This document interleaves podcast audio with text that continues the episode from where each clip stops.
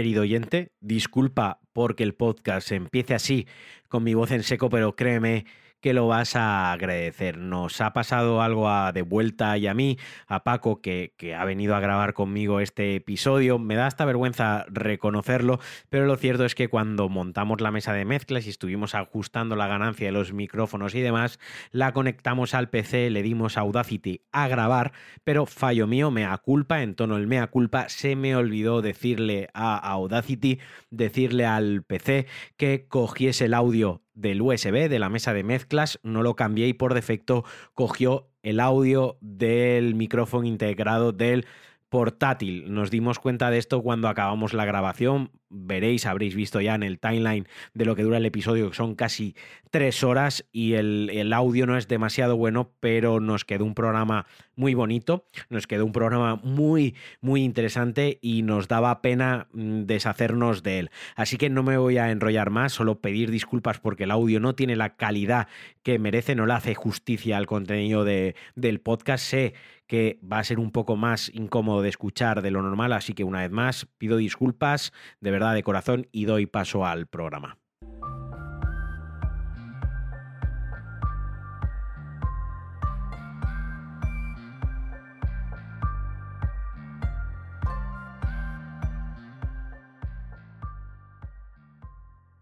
Bienvenidas y bienvenidos a DLC. Sé que hace tiempo que no nos escuchábamos, tenía el podcast en pausa, pero tenía una buena razón para ponerlo en pausa y también tenía una buena razón para tardar algo en retomarlo. Y es que, bueno, para empezar, estoy aquí acompañado por, por mi amigo Paco de Vuelta. ¿Qué tal estás, Paco? ¿Qué tal, Alejandro? Muchas gracias por invitarme. Además, un podcast muy guay porque nos estamos mirando a los ojos, que es algo que no suelo hacer yo, que suelo grabar siempre online y mola mucho. Y como decía, hemos tardado algo en sacar este capítulo porque es un episodio bastante especial, ya se ve en el nombre, vamos a hablar de narrativa, vamos a hablar de videojuegos, vamos a hablar de Rockstar, de Red Dead Redemption 2 y es un podcast que pues nos ha llevado cierto tiempo planearlo. Y vamos a hablar de cine. Y vamos a hablar de cine. O sea, vamos a hablar de muchas cosas, probablemente ya habréis visto, eh, esto es un poco como, como el futuro, ¿no? Como eh, ellos ya están viendo cuánto dura el podcast, nosotros no lo sabemos todavía, pero ellos ya lo están viendo. Pero bueno, yo he traído a Paco para hablar de cine, de videojuegos y sobre todo de narrativa,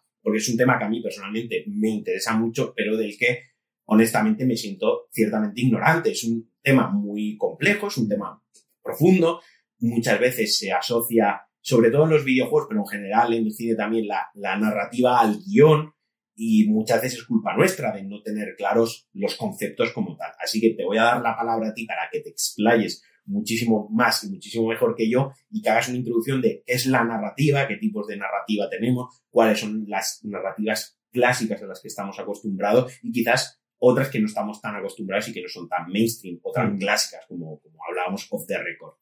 Sí, bueno, en primer lugar, muchas gracias por, por, la, por la invitación. Eh, claro, cuando hablamos de, de narrativa, pues obviamente primer nombre que surge y nos vamos a los, a los griegos es Aristóteles, ¿no? Cuando, eh, digamos, idea este sistema que todos conocemos de eh, planteamiento nudo y desenlace, ¿no? Sí. Plantea esta, esta idea principal, lo que quiere decir que obviamente, obviamente esto no lo inventa Aristóteles, sino que lleva muchos siglos antes de él. Pero le pone, ya, no, podríamos decir, digamos, le pone nombre, lo, sistema- lo sistematiza, ¿no? Le, Sí. le pone, le pone nombre, le pone nombre a las partes. Lo que, lo que quiere decir que al final el concepto de narrativa eh, es algo, y aquí nos podemos ir a aspectos incluso más filosóficos, es algo muy intrínseco, ¿no? Del ser humano, ¿no? Todos necesitamos, digamos, cubrir eh, de un cierto, de una cierta lógica, ¿no? Todos los hechos que queremos comprender, ¿no? Pues igual que surge en su momento, pues la mitología, ¿no? Para eh, Zeus se ha enfadado, Zeus ha enfadado y eh, por eso surgen rayos, eso no deja de ser una narrativa, una narración, un vamos a explicar este fenómeno natural que no sabemos de dónde viene eh, y vamos a darle una explicación de- en forma de narración, en forma de cuento, en forma de, de- de historia. eh, y como digo, es algo que obviamente pues, el ser humano lleva haciendo toda la vida. ¿no? Eh, hay, una, hay una escena, siempre me acuerdo de una escena muy simpática en el retorno del Jedi de, la- Guerra de las Galaxias, Sí. cuando C3PO se empieza a contarle a los Ewoks, eh, en el idioma de, lo- de los Ewoks, él, digamos, le empieza a hacer como un recap, ¿no? De todo lo que y lo escuchamos en el idioma de los Ewoks. Y lo vemos a él, es, digamos, como que lo consideran como un dios, ¿no? Contándole todos los Ewoks completamente embelesados, ¿no? Escuchando las historias que está contando. Entonces, esta, esta idea de contar una historia para comprender el mundo, pues, obviamente existe desde que el ser humano es ser humano y, digamos, empezó a, organizarse. Eh, claro, el videojuego, el otro día veíamos la noticia ¿no? del 40 aniversario de la salida de Spectrum, del primer Spectrum pequeñito, que ni siquiera ese, que no venía sin cinta, ¿no? venía, venía aparte, y eso tiene 40 años. Es, o sea, es más viejo, es casi de mi edad. Sí, es, más viejo que yo. Digo, no, perdón, yo soy más viejo que, que ese. correcto. Está entre tú y yo. Exactamente. Entonces, eh, claro, el videojuego es una, es una disciplina, digamos, que como muy joven. Como medio joven. Como medio, como medio y como, como, como pieza cultural, digamos, como medio cultural, es muy joven.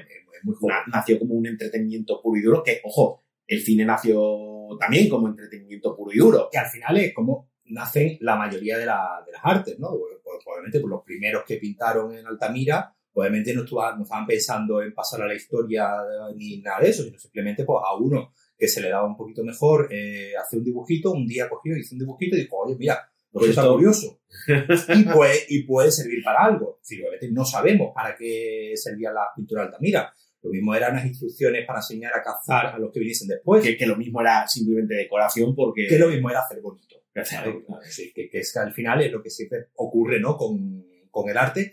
Y al final un poco lo que ocurre también con los videojuegos. ¿no? Esa parte de hacer bonito, que digamos que sería más allá de la parte estética, la parte de entretenimiento, ¿no? La parte lúdica y obviamente después la parte que venga añadida a ese, a, ese componente lúdico. Con el cine, pues por lo mismo. El cine, eso en una, en una película, ¿no? Que te gusta mucho, en Drácula, se ve cómo surge el, cine y surge como una forma de ver el mundo que ese personaje de Drácula no tenía posibilidad de, ver, ¿no? también en entrevista con el vampiro, sí, también, también que hay un momento que el personaje de la Pitt va a ver una película y, ve un amanecer, ¿no? Ve Amanecer de Murnau, además, una película alemana del, de, de, que, que, fueron, ¿no? digamos, los, los, inventores del, del Drácula cinematográfico, ¿no? De, de Nosferatu, y va a ver, eh, y, y, ve un amanecer por primera vez en muchos siglos, ¿no? Porque claro, lleva muchos siglos sin ver un, amanecer. que el cine, cuando, cuando surge, pues obviamente como, surge primero como espectáculo, ¿no? Surge, surge como una, una manera de, eh, de enseñar en, la, en las ferias, ¿no? O en las no, de feria, pues un nuevo espectáculo más. No diferencia, no dista tanto de cómo nacieron los videojuegos. Al final es un avance tecnológico, un avance tecnológico que te permite mostrar un recreamiento o un entretenimiento y ponerlo al servicio de la gente. Al final ese es lo primero. Todo nace con un avance tecnológico. Eh, consiguieron animar las imágenes, crear el bla, bla, bla, igual que consiguieron con el primer Spectrum, pues hacer que mm, se pudiese jugar en, los términos de que ya podemos entender lo que es un juego como, como tal, ¿no? sí, que no, tenías, no tenías que ir a un salón especializado, no tenías que ir a una recreativa, tú en tu casa podías enchufártelo a la tele y jugar. Ya, ya, obviamente, no, no, hablamos ya de los componentes gráficos. Entonces, al final, el contar historias es una manera que ha tenido el ser humano siempre digamos, de ordenar el mundo, ¿no? De ordenar qué es, qué, está, ya no solamente qué está pasando, sino imaginar, ¿no? Otras, eh, otras eh, cosas y al final la narrativa es algo que hacemos nosotros en nuestro día a día. Eso te, eso te decía, es algo eh, independiente de cine, videojuegos, literatura, música, la narrativa es algo inherente también en nuestro día a día. O sea, necesito que mi vida voy a, voy a hacer un poco la caricatura. Necesito mi idea tengo una narrativa, ¿no? Cuando hay momentos en tu vida en las que te sientes algo perdido, eh, no se están tomando buenas decisiones, no te están saliendo las cosas, necesitas también buscarle una explicación, ordenar los hechos que están pasando para tú entender, porque si no te sientes completamente perdido y eso no deja de ser una, una narrativa. De hecho, cuando en nuestra vida hay algún componente que se nos escapa de nuestro control y no tenemos una explicación y tenemos una cierta incertidumbre sobre a dónde va a acabar eso, nos sentimos mal. Es algo que por lo general incomoda. Claro, porque una, narrativa, una narración, ya sea una película, un videojuego o, un anuncio de 20 segundos, digamos, tiene una lógica, ¿no? Tiene una lógica, tiene unos, objetivos que, cumplir y los hechos que suceden, digamos, tienen una razón de ser, ¿no? Cuando vemos una película o, o un videojuego que nos está entreteniendo y nos saca de la narrativa y nos pone, y nos pone a hacer otras cosas, o una, vemos una película donde de repente nos cuenta otras historias, digamos, alejadas del núcleo central, pues podemos decir que se está divagando, ¿no? Que se está yendo, que no tiene lógica porque, digamos, si lo pudieses quitar, pues no pasaría Nada. no pasaría nada, ¿no? Pues ahora, cuando hablemos de, de los diversos videojuegos narrativos de los que vamos a hablar, pues lo veremos, ¿no? Como si está muy clara la historia principal, es decir, cuál es la historia que te va a hacer que tu personaje, digamos, vaya evolucionando y cuáles son, como, de- como decís, ¿no? Las side quests, Sí, las misiones secundarias,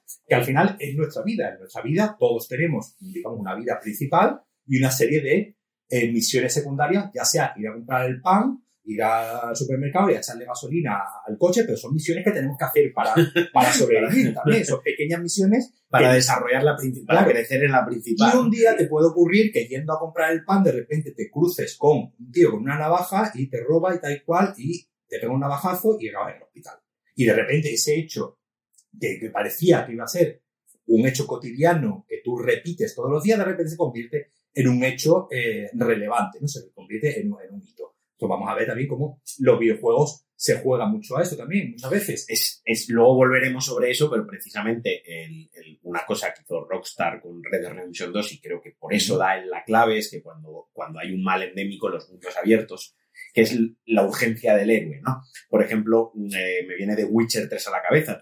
The Witcher 3, que es un videojuego que todo el mundo ya conocerá, está inspirado en una saga de novelas, ahora Netflix ha sacado la serie, etc, etc, ¿de acuerdo? En los videojuegos, pues en The Witcher 3 han secuestrado a tu hija y tienes que salvar. No sabe, bueno, no, no sabes dónde está y urge ir a, rescatarla. Lógicamente es tu hija, es un vínculo emocional, ¿no? No irías tú dejándolo todo para ir a, salvarla. Y, y está la, urgencia del héroe. Bueno, no sé dónde está mi hija, pero me voy a entretener ayudando a esta pobre vieja que ha perdido tres cabras, ¿no? O sea, en un mundo real no habría mm, a viejas eh, o aldeanos a los que ayudar a encontrar cabras y tú te irías directamente a tu, a, a tu Y misión principal. lo, lo- lo lógico sería que no les ayudaría y tú No, claro. a lo tuyo, que Es tu hija. tu hija. O sea, no, no, es, no estás pensando, ay, necesito suavizante para el fin de semana. O sea, tú estás pensando en tu hija, ¿vale? Y es un mal endémico que hay en los mundos abiertos. Y creo que Rockstar, y luego ahondaremos en eso, toca la tecla perfecta para hacer un mundo en el que cuando tú te sales de tu misión principal, que además es una misión principal que tiene sus propios tempos capitulados, no tiene esa urgencia, no te están diciendo esto se tiene que conseguir ya porque es urgente, es No es la bomba que es no es la bomba, exacto, no es una bomba que hay que salir, es una historia a la que hay que llegar. Por lo tanto, cuando te entretienes en el mundo a hacer otras cosas, todas son relevantes y todas te aportan un pequeño granito de arena dentro de la construcción del personaje, su evolución y su narración. De hecho, en el cine, una de las primeras, digamos, películas, una de las primeras obras, ¿no? Que eh, habla de el montaje paralelo, es decir, de dos historias ocurriendo en paralelo, precisamente surge de un robo de un atraco en tren, donde eh, hay una persecución y donde unos eh, ladrones, digamos, tienen que huir. Y hay, digamos, una especie de misión. Y a su vez, estamos viendo en paralelo, no recuerdo otra, otra historia de que, de, que, de, que llegan estos ladrones y asaltan una casa y mientras va llegando la policía. Es decir, vamos, el cine, eh, en, su, en sus inicios, pues obviamente surge como teatro filmado, que es la primera, digamos, es lo que existe. Por mucho que, que, que cueste, que nos cuesta no entenderlo, durante muchos siglos el teatro era el medio de masas. del- era el medio de comunicación de masa. Era, era el medio que al que cualquiera podía acceder. No tenías que saber leer, no tenías que saber escribir, obviamente. Había para, para ricos y para pobres. Había, lugares para, ricos y para pobres. Una obra se, se, se hacía todos los, todos los días. Entonces, al final, pues eso, eh, Shakespeare y Lope de Vega pues escribían para el gran, para el público, porque era el medio. Podemos- Iba a decir una idiota, podríamos decir que Shakespeare era el Marvel de la época, porque al final lo que hacía era llenar, llenar teatro, llenar representaciones y se le buscaba para que escribiese, bueno, esto lo refleja muy bien Shakespeare in Love. Y ni siquiera, y ni siquiera hacía, y ni siquiera hacía obras originales. Claro. Shakespeare hacía remakes, además. Ahora tenemos, ahora tenemos en cine la de, la del hombre del norte, Sí, que, que, que el personaje se llama Hamlet, y lo, lo único que hizo, lo hizo fue cambiar la H de sitio de- del final, poner al principio, y hizo Hamlet. Es decir, eso, eh, esas historias que Shakespeare escuchaba y él reformulaba y las adaptaba a su época y eh, eh, las y al medio. a- al medio, en este caso, pues al teatro, con nuevos versos, con una, con una manera, se lleva haciendo toda, se lleva haciendo toda la, toda la vida. Cuando surge el cine, el cine surge primero como lo que se conoce, que es teatro filmado, después viene Méliès, empieza ya con los trucajes y empiezan a, sur- a surgir eh, pues diferentes soluciones. El montaje en paralelo, que obviamente que hago en literatura es muy difícil de, de Sí, hacer. Habl- hab- Hablábamos tú y yo el otro día de las diferentes eh, herramientas narrativas que, están acorde al medio, ¿no? Hablábamos precisamente de eso. La literatura tiene que ser muy descriptiva porque el lector tiene que rellenar con su imaginación eh, todo lo que no está viendo. Lógicamente, yo si te escribo un personaje, te describo a ti, tengo que hacerlo lo mejor posible porque tú lo vas a imaginar, ¿no? Que lo lees, lo va a imaginar. Y si hay un tiroteo, que también los hay en la, en la literatura, pues tiene también que ser descriptivo, porque el tiroteo te lo vas a montar en la cabeza. En el cine, sin embargo, te lo están tirando directamente a los ojos y en el cine te pueden enseñar imágenes, pueden no enseñarte imágenes, que también es parte, puede ser una decisión creativa y una decisión de la narración, te pueden sugerir imágenes. Y en el videojuego hay un tercer componente que es el propio jugador, que interviene de manera activa en esa narrativa. No, por eso a la hora de adaptar, por ejemplo, un, Claro. libro, un libro a una película, pues obviamente hay que tomar decisiones narrativas que no son de historia, no es, no es de los hechos que suceden, sino cómo ordeno esos hechos. Un ejemplo muy, muy claro que to- todo el mundo va, va- va a entender es pues, El Señor de los Anillos, ¿no? El Señor de los Anillos, el segundo libro, Las dos torres, primero te cuenta toda la historia de Frodo, después termina esa historia y después te cuenta toda la historia del otro, ¿no? De, de, de. Obviamente en cine tú no puedes hacer eso, tú no puedes contar una hora y media de un personaje Ahí y está. par- parar y decir, no, ahora vamos a volver para atrás y vamos a contar otra hora y media de este otro personaje. Sino lo que hace es un montaje paralelo, ¿no? Vas alternando las dos historias que están sucediendo a la vez. Tolkien decidió narrar los hechos, los mismos hechos, de una manera y, pues, Peter Jackson cuando hace eh, esta Drácula, pues es una novela epistolar, es una novela que vas contando todo lo que vemos en la- todas las películas que hemos visto de Drácula, pues obviamente esa, esa idea de que son cartas, ¿no? Que diferentes personajes se van enviando unos a otros, le da una idea de una historia, pues con una, una estructura aristotélica, ¿no? Con un inicio, con un prólogo, con, el nudo, con un nudo y un eh, Desenlace. desenlace. Al final, la, la- la narración, digamos, la, es, es más la forma, es cómo cuento estos hechos y cómo los ordeno, o, una película de, de Nola, ¿no? La de Memento, Memento, está contada, porque Claro. te la está contando desde el punto de vista del personaje y al tú adoptar el punto de vista del personaje, vamos a ver la película como la vería o como la imagina este personaje. Es que muchas veces pensamos, y ahora nos estamos deteniendo en el cine, luego entraremos más en profundidad en los videojuegos, vamos a hablar un ratito de cine que está guay. Eh, muchas veces cuando vemos películas como Memento o eh, Nolan ha venido muy bien al hilo porque hace este tipo de, de- de cosas con la narración. A veces caemos en el error de pensar, es que la película está mal contada, es que la película no me, no me he enterado, es que la película no ha explicado esto. Bueno, a lo mejor no lo ha explicado porque el protagonista no lo sabe, porque tú estás en la piel, se está contando desde la piel del protagonista y el protagonista esa información no, lo, no la tiene. Si, si te la diesen aparte esa información a ti, mm, tú no tendrías la experiencia que está teniendo el, el- el protagonista, que al final es lo que, lo que se busca, ¿no? La intención de la, una cosa es luego que lo consiga o no, pero la intención del autor, desde luego, es, es esa. Claro, eso es muy bien. En el videojuego se ve muy bien porque, claro, en el videojuego don- donde nos separamos es que una narración que nosotros, digamos, disfrutamos, siempre en cine, en literatura, en cómic, en lo que sea, siempre es en tercera persona. Siempre estamos viendo a otro sufrir, ¿no? Eh, sufrir o disfrutar. Claro, en videojuego entra el, el parámetro de la primera persona, del punto de vista. ¿no? En, en- en el videojuego, eh, tú, tú normalmente juegas con un personaje, aunque se puede obviamente cambiar el personaje. En Red Dead Redemption, pues ocurre al final, ¿no? Cuando Sí, o- tú me- cambias, o, o que- o en, o en The Last of Us, donde parece que ahí sí se toma una decisión muy, muy inteligente con que la primera parte, la primera secuencia del juego la juegas con un personaje, ese personaje eh, muere y ya pasa a jugar con otro personaje, pero es que después, durante el juego, hay un momento en el que el, yo, el personaje, eh, desaparece y de repente empieza a jugar con Ellie, ¿no? Decir, No, no lo habíamos dicho, pero bueno, llevamos 20 minutos, ya lo voy a decir yo. Vamos a hacer spoilers, va a haber spoilers, porque son juegos, no vamos, no vamos a hablar de Elden Ring, que ha salido hace dos meses. Vamos a hablar de juegos muy mainstream, juegos que han llegado a la masa, juegos que han vendido millones y millones de unidades,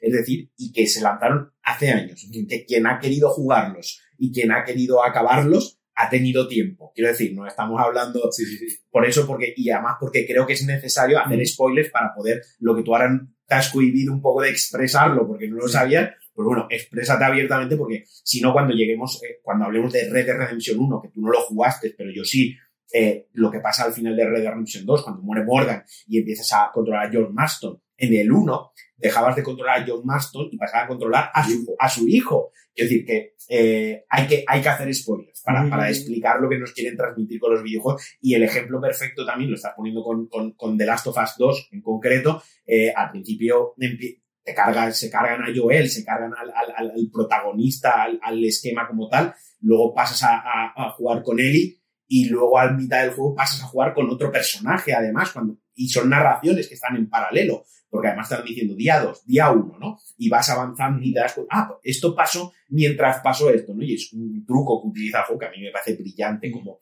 como cuentan Sí, pero yo me daría más al primero. Ah, pues te acabo de soltar lo del no 2. pasa nada. No, no, el primero, que el primero empiezas eh, manejando a la hija de Joel. Sí. Decir, empieza, eh, estás en la casa, tal, tal y cual.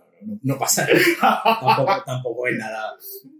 Eh, y, a, No, y, a, mitad- y a mitad del juego, digamos, Joel, Sí. si se pierde o le pasa algo Sí, y tú... le pega, al- a, a mitad del juego, Joel sufre una herida, Eh, se clava un palo y en tú los empiezas a- riñones Y tú empiezas a manejar el y tú manejas de- a, Ellie durante de- un acto. durante- Porque eh, The Last of Us está estructurado en acto, el primero, el segundo no. El segundo está estructurado en días, es una historia que se cuenta en tres días, pasa en tres días, que eso me gusta mucho, pero el primero también me gusta mucho, está estructurado en estaciones del año. Sí. Primavera, verano, otoño e invierno, no en ese orden. Eh, empieza en verano, creo que luego pasa al otoño, luego es invierno y luego ya es eh, primavera. Y cuando ya es al invierno, que es pues, el, el tercer cuarto, de- del juego prácticamente pasas a controlar a Ellie durante toda una estación. Claro, entonces, esa, esa idea del, del punto de vista, que obviamente en cine siempre es muy importante a la hora de tú adelantarte al espectador o no, es decir, tú como narrador ir dándole información al espectador que a lo mejor no tienen los personajes, o simplemente adoptar el punto de vista de los personajes y lo que ellos saben es lo que tú sabes, y de ahí no te, no te mueves, claro, en el videojuego te da, te da la oportunidad de que ese, de que ese, ese punto de vista lo puedas cambiar. Obviamente en cine también se hace, en cine se hace cuando vamos, pero claro, en, en cine muchas veces Tú lo Es- eliges cuando quieres cambiar.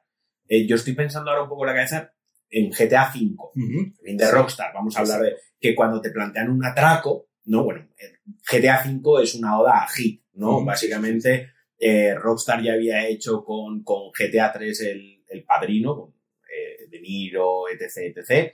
Eh, luego en el, en el siguiente, en Vice City, es Scarface, básicamente Ujú. es Scarface con Miami Vice, eh, con Pacino y con Michael Mann también, porque era el, el director, ¿no? De la, de la serie de, De la serie de- de la serie de los, de los 70, sí. 80.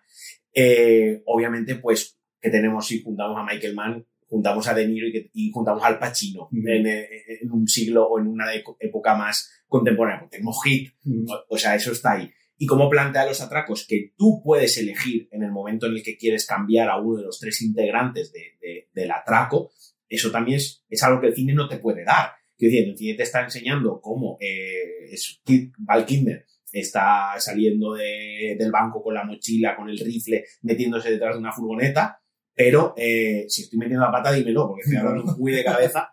Eh, pero no vemos lo que está haciendo su compañero.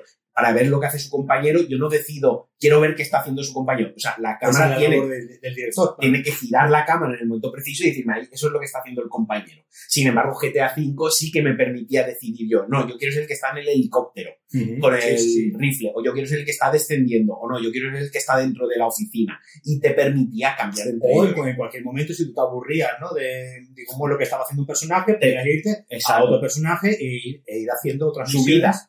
Otras misiones de ese personaje eh, que, que al principio surgen como personajes secundarios, ¿no? De tu Sí, sí. con un personaje y vas conociendo a los otros dos y esos ya se van convirtiendo en protagonistas también de la historia hasta que ese momento final, ¿no? Donde los tres ya van, digamos, montan una banda los tres y van los tres ya haciendo una misión los tres juntos y tú puedes ir alternando. Claro, ese- esa elección del punto de vista es probablemente uno de los grandes eh, características propias, intrínsecas del videojuego, que no tiene el cine, que no tiene la literatura, que no tiene otros medios, eh, otros medios. Obviamente esa interactividad, que es la que provoca la, parte lúdica, ¿no? La parte de, del juego, la parte de lo que es en sí jugar, que un juego, un juego no deja de ser unas reglas establecidas, unas reglas establecidas y tú te mueves con respecto a esas reglas. Las reglas pueden ser desde un juego de cartas donde tenemos que conseguir eh, llegar a las siete y media y esa, esa es la regla y hay un número de A, pues reglas pues más complejas y más como la que comentaba el otro día, ¿no? Con los Sims, Correcto. o con los, o, cualquier juego de carreras, o cualquier juego de, de, en este caso, ya narrativo. Claro, un juego narrativo, pues obviamente tú tienes una limitación, que es la limitación de la, de la narración. En los Sims, digamos, no tienes ninguna limitación, tienes la limitación, digamos, eh, interna del juego que tú casi la es las, las, herramientas, la tecnología. Que tú casi, y además son limitaciones que tú casi que no ves, es decir, tú puedes hacer prácticamente lo que tú quieras, ¿no? Puedes dejar a tu hijo morir, puedes dejar hacer... Puedes, meterlo en la piscina y quitarle la barandilla para... Puedes hacer la burrada que, que, se, que, se, te ocurra, porque el juego, digamos, te lo, te lo permite, ¿no? En esa, y obviamente, pues en un juego pues, como el Red Dead Redemption 2, eh, te permite hacer todas esas cosas, pero con consecuencias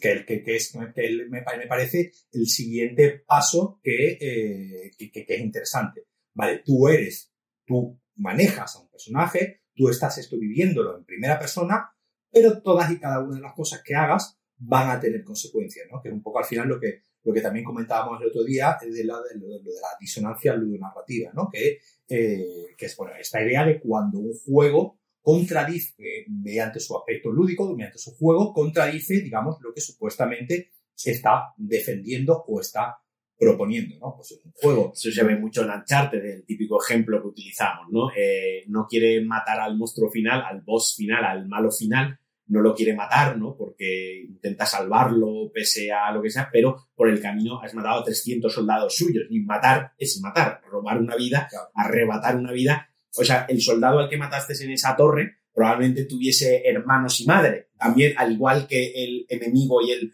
villano final, también tiene una familia, ¿no? O sea, hay, hay, por, propósitos dramáticos, digamos, pues se intenta dar a este personaje una especie de pátina de eh, eh, esta idea de venganza que tenía durante todo el juego, pues digamos, la ha reflexionado, que al final es un poco el tropo, ¿no? De todas las películas de venganza, donde en el último momento, después de haberte cargado a 88 chinos, ¿no? en, Kill Bill, pues, ¿qué, ¿qué, hago? ¿Me lo cargo o no me lo cargo? Pues, mira, uno más uno más, eh, no, va a pasar, no, va a pasar, no va a pasar nada, ¿no? Eh, eh, claro, esto en un juego como Red Dead Redemption 2 decide que haya, que haya una especie de medidor de moral, ¿no? De si tú eres mejor o peor personas, porque tú puedes ir matando a gente por mitad de la, de la calle, que eso va a provocar que te sí, tiene unas, consecuencias, tiene unas, consecuencias, unas consecuencias. Tiene unas consecuencias directas, directas e inmediatas, mejor dicho, que es el, que te persiga la policía en ese momento, y luego tiene otras consecuencias eh, indirectas y más escondidas que se ven a lo largo del juego, que es el sistema mm, de karma, básicamente es la barrita debajo de, moral, ¿no? De cuando es una buena acción o no. Esto es un sistema que no ha inventado Rockstar, el, sistema de, de, karma no lo inventaron en Red Dead Redemption 2, el sistema de, de, las estrellas y de que te persigan es algo que sí que introdujeron desde el principio, porque sí que querían hacer palpable al jugador de que fuese consciente del caos que estaba generando, ¿no? Si matabas a muchísima gente, generabas mucho caos y por eso tenía cinco estrellas y enseguida te perseguía. El sistema de karma lo han introducido muchísimos juegos, si eres bueno o eres malo, pero Red Dead Redemption 2 lo, lo introduce y lo aplica de una manera muy sutil y muy perfecta, y más allá de ser una barrita donde nos posiciona en lo buenos y lo malos que somos, el juego tiene micro detalles increíbles. Si tienes mal karma, por ejemplo, cuando te vas a ponerte la, la ropa, cuando entras a, cambiarte en el vestuario, la postura de Arthur Morgan es, digamos, eh, más dejada, más vaga, más vasta, más ruda, ¿no? Esa es la palabra que usa. Tiene una postura más ruda, mientras que si tu karma está muy elevado, tu postura es más elegante. O sea, algo tan sencillo como la postura al cambiarte de ropa lo refleja el karma. ¿Qué más cosas refleja el karma en Red Dead Redemption 2? Por ejemplo, cuando tienes buen karma, te hacen pequeños descuentos en las tiendas. Por ejemplo, cuando estás en tu propio campamento, que ahora hablaremos de lo importante es el campamento dentro de, de Red Dead Redemption 2 del juego y de lo que quiere contar, si tienes buen karma, todos te saludan con buenos días y con una sonrisa. Si tienes mal karma, algunos no te saludan y otros lo hacen con malas formas. Quiero Mm. decir, eh, el, el- el- el- ya no se limita a decir que estás siendo bueno o malo, sino que realmente tiene un El impacto. juego, el juego entero El juego, reacciona. exacto, el mundo entero está reaccionando que si estás siendo bueno o malo. Eh, obviamente que te salude un personaje mejor o peor por la mañana, a lo mejor pues te da más igual, porque al final Mm. es una línea de diálogo, pero a lo mejor la penalización de que el cartucho de escopeta o el aceite de no sé es más caro o más barato, pues ahí sí que te está penalizando directamente. Y, y obviamente hay una intención de que el juego quiera que seas bueno, por eso te premia con Mm. ser bueno, pero te deja ser malo, aunque te deja elegir a ti si tienes el castigo, pero al final en su propio nombre lo lleva, ¿no? Red Dead Redemption. O sea, es una, una redención. una claro. historia de redención y, y no hay redención sin un cambio a mejor, vaya, es la propia redención, ¿no? Eh, va, va- va de ello, o sea, te, te- te empuja, te invita a ello, pero no te obliga a ello. Claro, todos estos componentes al final lo que hacen es enrique- enriquecer la narración, es decir, lo que hacen es enriquecer esa experiencia de que, aunque al final la historia sea la misma, la manera en la que, en la que te ha estado contando la historia, que se basa en tus decisiones, eh, es lo que le da un giro y es lo que le da un valor a esto que, que llamamos narración, ¿no? Que como tú decías, no hay que confundir con la historia. Al final, la historia del Red Dead Redemption 2 es la misma. Es para- un McGuffin de, de- de- del western. la, la historia al final es la misma para todos, todos vamos a acabar exactamente en el mismo, en el mismo punto, simplemente de cómo hemos llegado a ese punto y eh, cómo, qué visión hemos tenido nosotros del juego, es lo que va, es lo que va a enriquecer esa, esa, esa experiencia, ¿no? Tú lo comentabas el otro día, comentabas el otro día con, con lo del Elden Ring, por ejemplo, cuando decíais que no hay dos experiencias iguales, ¿no? Eh, tú puedes empezar el juego y uno tira para la izquierda, el otro tira para la derecha y el otro tira para el centro. Y cada uno va a tener una experiencia de juego totalmente diferente, porque al ser un mundo abierto, pues te permite, y además un mundo abierto que no te guía en ningún momento, pues te, te va, te va a permitir que, que dos experiencias de dos personas sean diferentes. Aunque el final del juego va a ser Aunque el final del el juego monstruo, sea- el monstruo final, lo que tú decías de las reglas básicas, las casillas que tiene un videojuego, el monstruo final, o sea, Va a ser el mismo para ser el todos, mismo para todos. pero la experiencia va a ser diferente. Obviamente eso es algo que no proporciona el cine, que no proporciona la literatura, que no proporciona la música, ¿no? que no proporciona otros artes. Y al final es, una es obviamente el, el elemento diferenciador. ¿no? En, en historia del arte siempre se, se estudia, eh, pues a la hora de, de estudiar lo- los diferentes artes, ¿no? Porque cuando surge eh, un tipo que coge y dice, bueno, vamos a crear una clasificación que sea, eh, estos son los, los artes que existen, claro, muchos de estos artes que existen, los conocemos hasta el séptimo arte, ¿no? Y después ya el, el octavo arte, el noveno arte y tal. La mayoría son herencia uno del otro, ¿no? Es decir, cuando decimos eh, el cine como séptimo arte, estamos olvidando la fotografía, como porque sin cine no hay Sin, sin fotografía no tendríamos cine, fotografía pero al final no la- no tendríamos cine. fo- fotogramas por segundo, o sea, lo- Claro. lo- va, va relacionado. Y sin, eh, y sin eh, literatura no tendríamos el cine como lo conocemos hoy en día, digamos, como, eh, como narración, ¿no? Como una historia que empieza, acaba, contada de la manera que, de la manera que que, el uno, autor quiera. que uno, que, que uno de- decida contarla.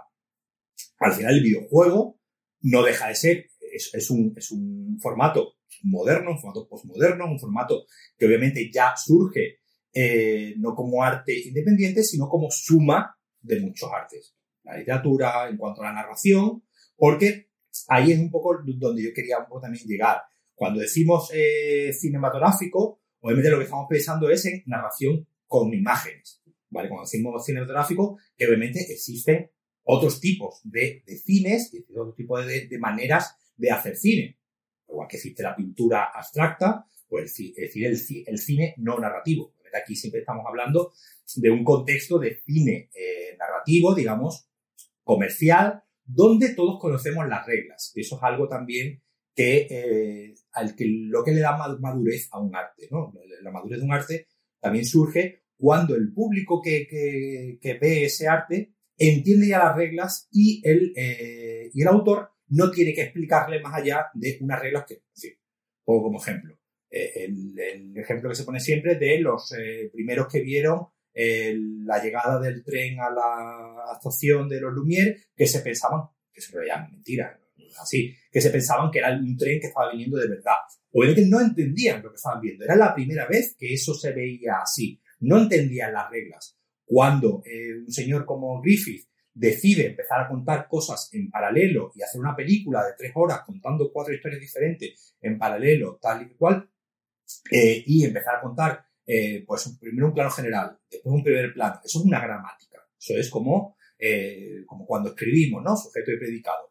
Pues tú primero empiezas un plan- una secuencia con plano general, después te vas acercando a los protagonistas, un plano de uno, un plano de otro, dejas aire a la derecha. Todo eso son reglas que obviamente nosotros ya, personas del siglo XXI, tenemos completamente asimiladas en nuestro cerebro, pero que en los años 10, en los años 20, la gente estaba aprendiendo a ver cine. La gente estaba aprendiendo a, a ver esto. Y, y- y los que estaban haciendo cine estaban experimentando. Fíjate si las tenemos aprendidas que ya eh, lo- lo- es un poco, se ha convertido en un meme, pero el, el cine de algoritmo, ¿no? O sea, el cine de algoritmo, que dentro del meme y de lo que nos podemos reír, el cine de algoritmo existe, ¿vale? El cine algoritmo es eh, el algoritmo de Netflix que te hace la película eh, en base a los gustos de su público mayoritario. y son unas perfectamente ejecutadas. Exacto. Los planos necesarios para que tú Y- entiendas la historia, plano Y general. te podrías hacer una libreta, podríamos hacer una plantilla y subirla a internet con el cine algoritmo, los checks que tiene que hacer. Y tú te sientas a ver una película de, de Netflix y no estamos menospreciando las ojos, simplemente estamos hablando de, objetivamente, de lo que. Y, y probablemente de los 10 checks, pues todas, 8 los cumple. Habría una que una se lo deja y cumple otro, etc. Pero al final, eh, Pero y eso es porque las reglas ya están tan asentadas, tan asentadas que ya se puede crear un molde para hacer una Sí, sí. película directamente y no necesitas un autor, no necesitas un director y esto tampoco quiero que se malinterprete, no necesitas ni siquiera gente con talento, necesitas gente que ejecute eso, el talento ya se lo dejamos a otra gente para que siga experimentando y Una, siga... una vez que está el guion escrito, es, es tan fácil como decir, bueno, pues esta secuencia, plano general, que se vea dónde estamos, después tiramos a un primer plano del protagonista hablando, justo cuando termine su frase, cortamos al otro con la respuesta, tal cual, y tú, y tú vas a entender perfectamente lo que está pasando. Ojo, y he dicho lo de cine algoritmo y Netflix, y parece que es peyorativo, pero eh, vamos, todo el universo cinematográfico Marvel eh, es prácticamente también cine hecho, de hecho, que- que buscan incluso a directores eh, cuando meten en Marvel o en Star Wars incluso algún director con un poco más de personalidad, lo terminan echando. no sale bien. O sea, no sale bien para la compañía. O sea, para el, para el espectador sí, pero no, sale, no lo quieren. O sea, quieren directores que no tengan personalidad, quieren directores que ejecuten lo que se les está dando. En, en Disney, en Disney Plus, por ejemplo, están la- las dos películas ¿no? de, de los Vengadores de Sí. Infinity War y Endgame con el audiocomentario de los directores con los eh, guionistas. Eh, se pegan toda la película hablando de narrativa.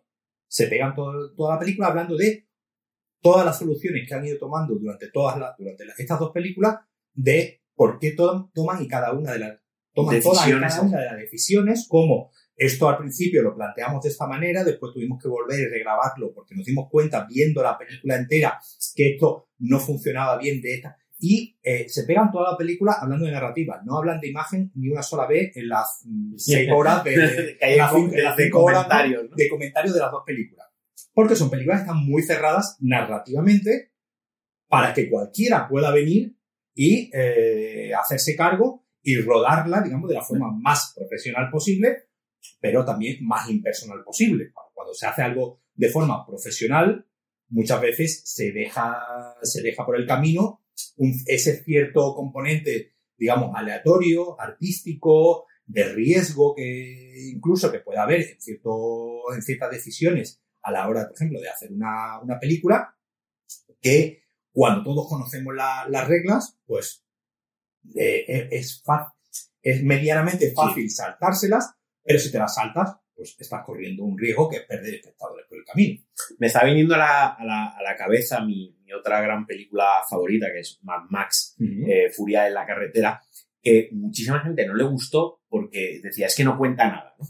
Y yo creo que Mad Max es eh, más que sí que cuenta algo muy importante y sí que hay un trasfondo, hay un, hay un mensaje, hay una idea eh, en la semilla de la película y está ahí. Quien no lo quiera ver, pues obviamente es que no ha entendido la, la- no ha sabido ni lo que ha visto, pero luego también el- la propia, el- cómo con las imágenes las utiliza para la narrativa. Es decir, eh, esa película, si se analiza, tú lo sabes mucho mejor que yo, por supuesto, hay muchísimos recursos visuales dentro del cine. El contraaplicado, el plano, el plano secuencia, eh, tal, esto, lo otro, ¿no? Eh, el traveling, bla, bla, bla. Eh, ahí siempre la acción está enfocada en el centro de la pantalla. Si pusiéramos una pegatina si en el centro justo de nuestra pantalla, nos daríamos cuenta que, que Charlize Theron y Tom Hardy siempre están hablando, discutiendo, disparando, saltando, las motos volando, las explosiones, siempre en ese punto. Y es una decisión de George Miller decir, esto se va a plasmar así y tiene que- el espectador tiene que estar mirando el centro de la pantalla, su atención tiene que estar puesto aquí. Y eso también es narrativo, porque no, lo que se quejaba muchas críticas que yo leí en su día es que no hay diálogo, es que no hablan, es que no explican, que no se desarrolla la historia. No, perdona, sí. Lo que pasa es que el director lo que quiere es desarrollarla con la imagen, estés mirando fijamente un punto, que ahí es donde se va a contar la escena, ahí es donde se va a contar la historia, ahí es donde vas a ver un matiz de una mirada que cambia, de un gesto, de tal y que cual, ¿no? Y también lo hace con los colores, cuando se meten en la tormenta de, arena, eh, cuando es por la noche, ese color tan frío que le están dando como que... Que entonces, que también la imagen sirve como, como narración y no hay que confundirlo con la historia o el guion. Claro, ahí, ahí va- vamos con otro punto de- del- cine que es la expresividad, que es, que es cómo, cómo expresas tú esto, esta historia, que eh, la historia puede estar bien, mal, regular, o lo que, o lo que sea, cómo la, cómo la expresas, ¿no? Cómo, cómo, lo, cómo lo llevas a imágenes. Pues eh, eh, lo, lo bonito que tienen los grandes cineastas es que cuando tú ves una, una película, eh, tú ves una película como Mad Max eh, Fury Road y tú piensas que esa película no podría ser de otra manera. No tendría sentido No tendría sentido. que fuese de otra manera, con exactamente el mismo guion y exactamente la misma historia y exactamente los mismos acontecimientos que suceden en esa película. Si esa película, con exactamente ese mismo guion, te la coge Michael Bay, o te la coge Ridley Scott, o te la coge otro director, te hace una película totalmente diferente con exactamente la misma historia. Por eso, eh, eh, cada 7, 8 años se hace una nueva película de Romeo y Julieta. Por eso se siguen haciendo películas de Hércules Poirot y Sí. tal cual, aunque sepamos quién ha sido el asesino. Porque, porque al final, eh, el, el contar la misma historia una y otra vez eh, eh, de, de diferente manera, con ojos diferentes, dirigida a otro público diferente, al final es algo que llevamos haciendo, que llevamos haciendo toda la vida y por eso yo, por ejemplo, yo, yo eh, perdóname, me separe, yo, no- yo No, no. Estoy, yo no estoy en contra de los remakes, del remake como, como un concepto, Yo tampoco, sino ¿eh? simplemente Siempre y cuando esté... A mí me gustan cuando están justificados. Claro. Cuando al verlo digo, Sí, esto tenía una me ha justificación. aportado algo más me, que- ha, me ha aportado Exacto. algo que esta otra no tenía o que simplemente hacía de forma Soy diferente. dado otra visión. Es otra visión a una historia de la que yo me conozco ya al final. Me conozco los, eh, los giros, me conozco teatro, todo, todo lo que va a pasar, sé quién es el asesino, pero me lo ha contado de una manera que no lo había visto nunca. Y yo esto no lo... Entonces, al final, y, y es por eso por lo que, aunque llevemos 5.000 años con narraciones, y está súper estudiado, ¿no? Eh, que al final, pues eso eh, son un señor ruso eh, a principios de, de- de siglo, eh, cogió y empezó a analizar cuentos rusos y se dio cuenta que al final lo que había eran de 7 a 11 historias. No había más, no había más. Es decir, que llevamos, llevamos toda la vida contando una docena de historias, que pues el camino del héroe... Es que al final, y que los videojuegos al final se basan en esas. Que no es malo, ojo. Son las historias que tenemos. Ahora bien, la gracia, como tú dices, es en. No hace falta que siempre cuentes una historia original. No, no, me la- no, me- no te inventes una que no haya visto. Dame una que ya haya visto, pero cuéntamela muy bien. Cuéntamela de otra manera que todavía no me la han contado. O que me evoque otros sentimientos al verla. O sea, rechazo o sea empatía. Me da igual, pero, pero que me. Que me... o, se- o- o sea simplemente, o sea simplemente para eh, provocar un goce estético. Tú puedes ver Mad Max Fury Road como una película simplemente estética, Es una- como una película simplemente bonita de ver. que si fuese cine Y- mudo, sería Claro, increíble la Claro, película igualmente. tú voy a verla como, digamos, voy a verla como cine experimental, como una película que simplemente me aporta una serie de imágenes sublimes, bellas, bonitas, y con eso ya, ya, ya voy a disfrutar. No, me, me voy a abstraer de lo que me está contando.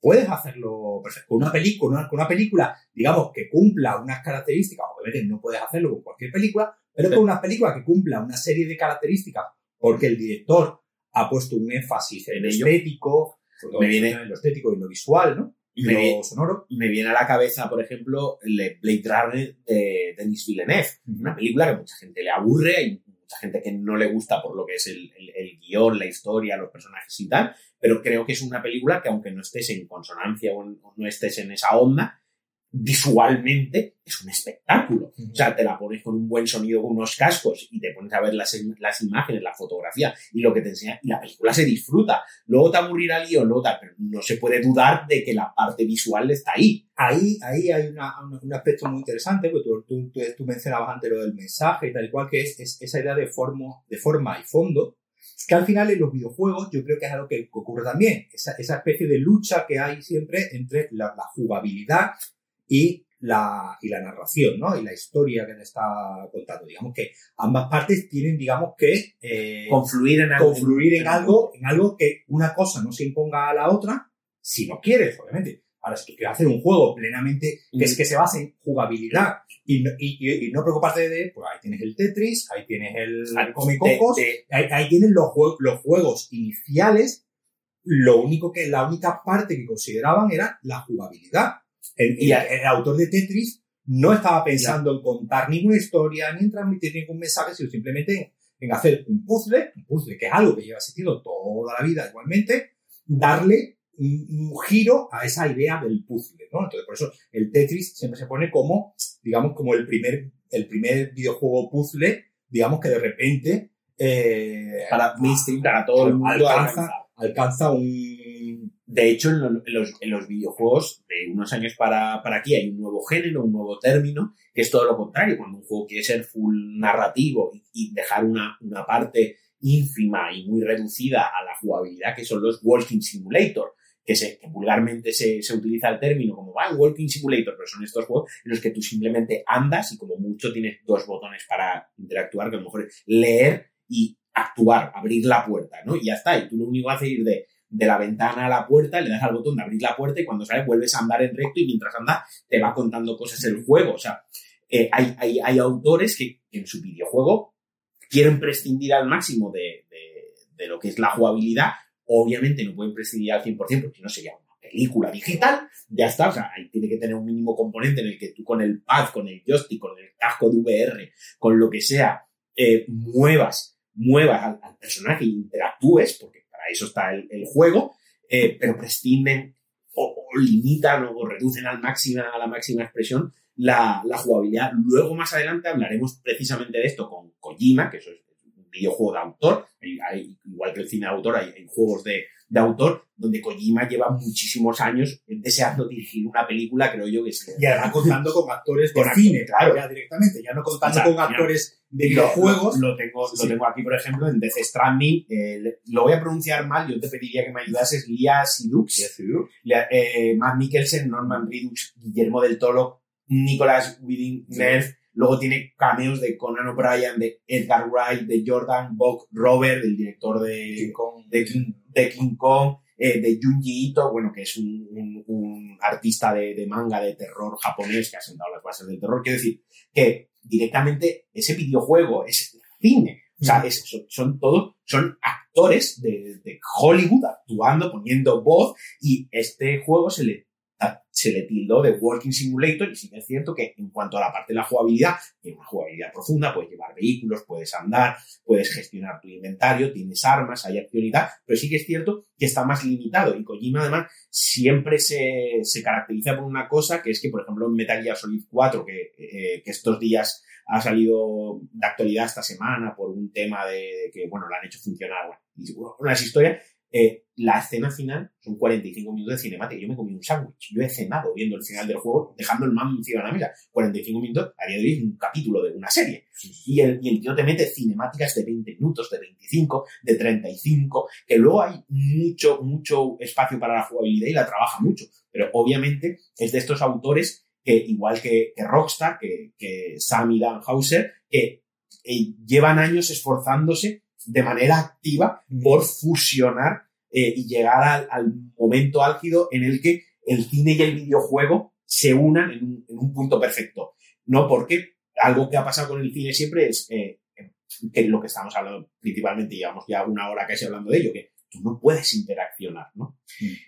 Vivir una película, nuestras películas favoritas, poder evocarla y poderlas revivir y poderlas sentir en primera persona, eso es lo que nos da los, los, videojuegos, ¿no? El, eh, a mí me encanta el western. Eh, joder, montarme mi película en la cabeza de que soy un, soy un, un, miembro de una banda del oeste, un forajido que está ahí eh, porque además Red Dead Redemption 2 se ambienta en una época...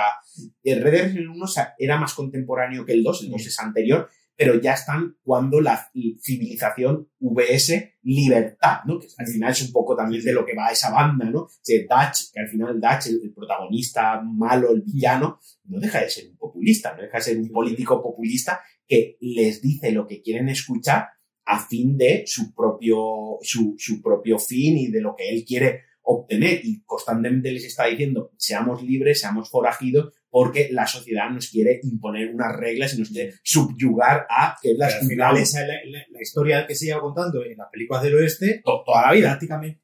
Ese, ese tema surge en las películas del oeste ya a partir de los 50, eh, ya cuando ya el género del oeste lleva ya, cuando empieza ya a surgir esa, esa idea de eh, la civilización contra la naturaleza, ¿no?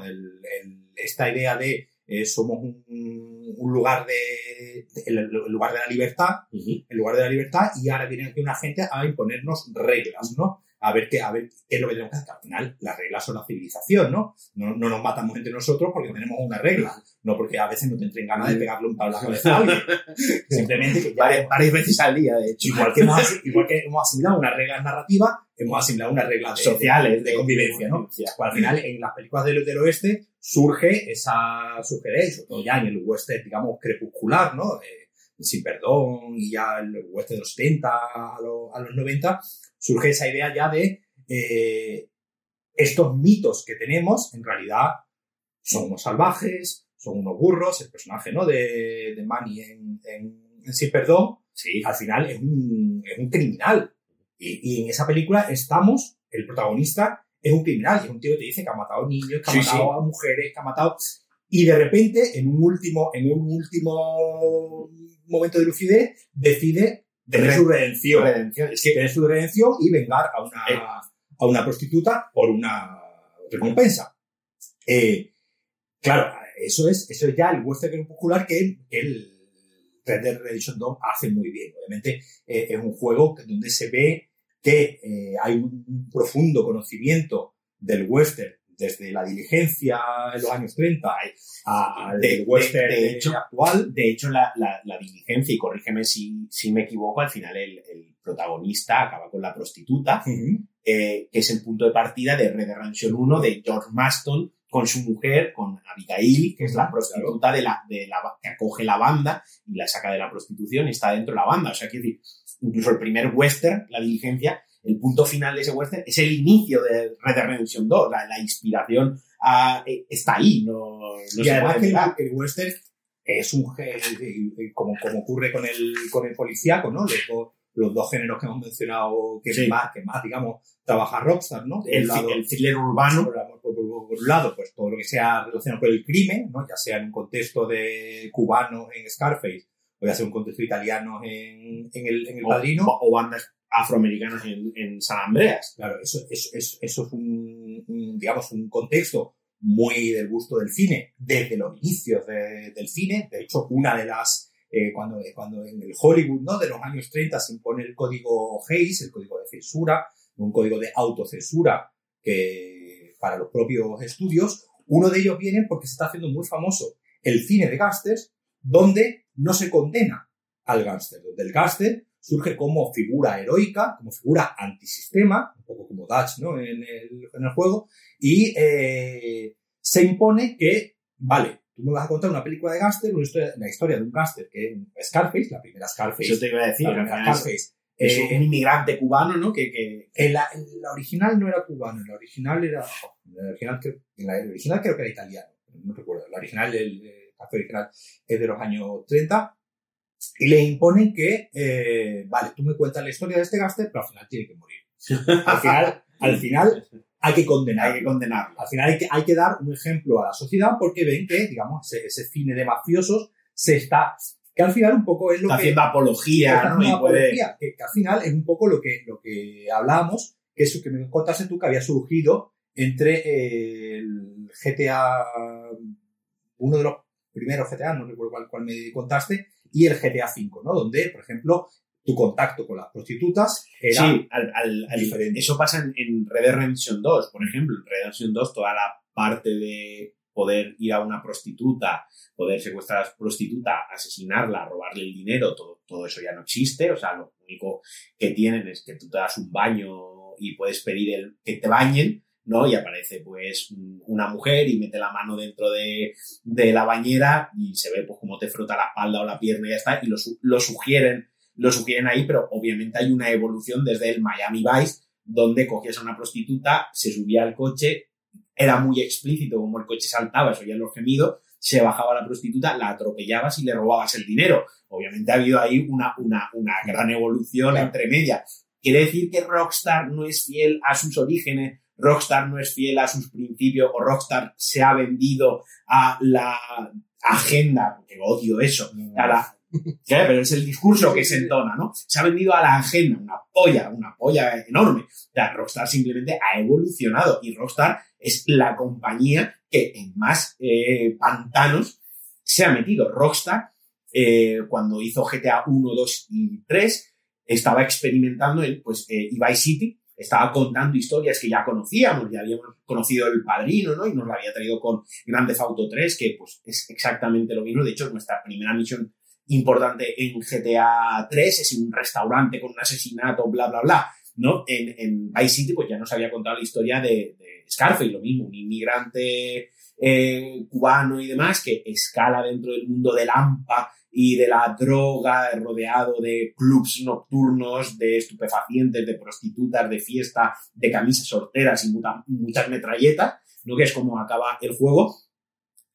Pero luego quisieron hacer un juego muy cerrado, un juego que no era un mundo abierto, que tenía un principio y un fin, que era un puzzle, era un laberinto. Sacaron Manhunt, el juego este que comentábamos tú y yo, que estaba inspirado en The Running Man, la película de, de Schwarzenegger, donde la diferencia es que en la película de Schwarzenegger él es un ex militar o un ex policía, no lo recuerdo ahora perfectamente, al que es injustamente condenado a morir y como alternativa se le da que participe en un macabro juego que se retransmite en el futuro, en un futuro que la película es 2017, que aquí se ha visto sobrepasado de leja, la realidad sobrepasado la ficción, eh, pero él siempre tiene, sigue teniendo la justificación del héroe, ¿no? De, es que a mí me han acusado Sí, más sí. injustamente y a todos los que mato son criminales reales. Son peores que yo. Son peores que yo, ¿no? Y además tiene una estructura muy de, de jefe final, ¿no? Cada vez que se enfrenta del videojuego, ¿no? Sin embargo, Rockstar no. Rockstar te ponía en la piel de un asesino que había condenado a la silla eléctrica o a muerte o, digo, bueno, no lo recuerdo exactamente a qué lo habían condenado, pero vamos, que, que no iba a salir vivo de esa. Y le dan la opción de participar en este reality eh, para salvar su vida. Entonces, nosotros controlamos al jugador, pero mm, vemos cómo alguien está viendo lo- las cintas y cómo, cómo está, son cintas SNAF, ¿no? También muy inspirada en el cine SNAF, en 8, la película 8 milímetros también tiene mucho de 8 milímetros ese juego. Nunca sabemos quién llega a ver las, las cintas, que eso también es una parte interesante de, del juego, ¿no? Como no, no, te están justificando, no, esto lo está viendo un mega mafioso que tiene montada una red internacional de distribución, películas SNAF de asesinos en serie. No, no, ni siquiera te dan esa justificación, te pones la piel del propio asesino y tienes que, cuanto más violenta es la muerte, más puntuación te da. Bueno, eso fue una locura en Estados Unidos cuando se lanzó, pero es que luego, luego se metieron en otro, en otro berenjenal, que fue Bully, el juego Bully, Cannons Edition, que era, eh, te ponía en la piel de un chico británico al que era muy gamberro, lo habían expulsado de su instituto y los padres lo habían metido en un internado pijísimo eh, inglés. Y, claro, el nombre era Bully del juego, ¿no? No habían jugado al juego y ya los estaban condenando. Luego, cuando juegas a- al Bully, te das cuenta que, que ahonda más allá del simple hecho de hacer, que no haces tanto bullying como, bullying como te hacen a ti en el juego, que ahonda mucho en eh, las inquietudes de un chaval adolescente que es gamberro, pero se da cuenta que está haciendo cosas mal, quiere dejar de hacerlas, pero a la vez no puede dejar de hacerlas, porque no deja de ser un chaval idiota, ¿no? Un, un niño idiota. Luego tiene este, este sabor a, a las películas estilo gris, ¿no? De los pijos contra los macarra. Obviamente tiene ahí el rebelde sin causa con la diferencia que eh, Rebelde sin causa cuando, cuando fue James Dean, ¿no? Cuando la interpretó no era, no era un adolescente. Sí, su compañero de reparto sí que era mucho más adolescente, pero él ya no era adolescente. En este caso sí es un adolescente. Y además era un juego que eh, te, tenías que ir a clase porque estás en internet. Entonces, entre misión y misión principal tenías que ir a clase o hacer pellas, que también tenía unas repercusiones o no. Y además consiguieron hacer una cosa, por eso digo que quien lo criticó, que fueron los medios de comunicación sin haberlo jugado, que consiguió Rockstar hacer una cosa muy chula, que era llevar la violencia que habíamos estado acostumbrados a ver en sus videojuegos con metralletas y sangre, las mismas mecánicas jugables de disparar y, y, vencer al enemigo, en Bully era pues un arma que te habías hecho que tiraba bolas de papel, que llevaba gas comprimido y era un tubo de, de cartón, era un tirachinas, ¿no? Te seguías cubriendo, seguías teniendo un enfrentamiento, pero era algo inocente, eran chavales que se habían hecho una maquinita pa, para dispararse. Todo esto voy a que Rockstar ha ido evolucionando eh, su narrativa, ha ido evolucionando sus mecánicas, ha ido dejando cosas atrás, errores suyos, Red Dead Redemption 2, eh, 1, perdón, es a ser ya el salto para mí es donde pusieron la línea de dijeron, vale, ahora ya vamos a hacer juegos serios y, y que esto va a tener un gran valor, más allá de, de, avanzar a la industria como tal, sino valor cultural con propio peso. También hay un momento que viajas a México en Red Dead Redemption 1 y desgraciadamente caen ciertos topicazos que, que, que mmm, te dejan un mal sabor de boca. Pero que eso, pero que eso, a ver, eso es eh, normal, lógico sí, sí. en cualquier arte. Es decir, obviamente, pues tú estás mencionando ahora mismo Rebelde sin causa o te pones a ver cualquier película de los años 30, 40 o 50 y obviamente hay asuntos que, vistos hoy en día, pues como dicen los jóvenes, dan mucho cringe. Y, y, es, y, es, lo lógico, y es lo lógico que eh, simplemente, pues, como, como, todo, ¿no? Hay que, hay que verlo con la perspectiva, verlo con los ojos de que esto es una, una película, una obra o un videojuego que se hizo cuando los valores generales como sociedad eran, eran diferentes eh. y se estaba, al final, como lo que estoy diciendo, se estaba experimentando, se estaba jugando, se estaba viendo a ver, a ver qué hacemos. Porque en un medio que tiene 40 años de vida y, y me estás hablando de un juego de hace 15 años, es que, es que en 15 años hemos avanzado mucho. Obviamente, sí, sí, o sea, te doy toda la razón. Obviamente, mi crítica en este caso concreto va porque en Red Dead Redemption te están contando una historia de hace eh, 100 años atrás. Quiero decir, ponerte el estereotipo del mexicano manido sí. tal.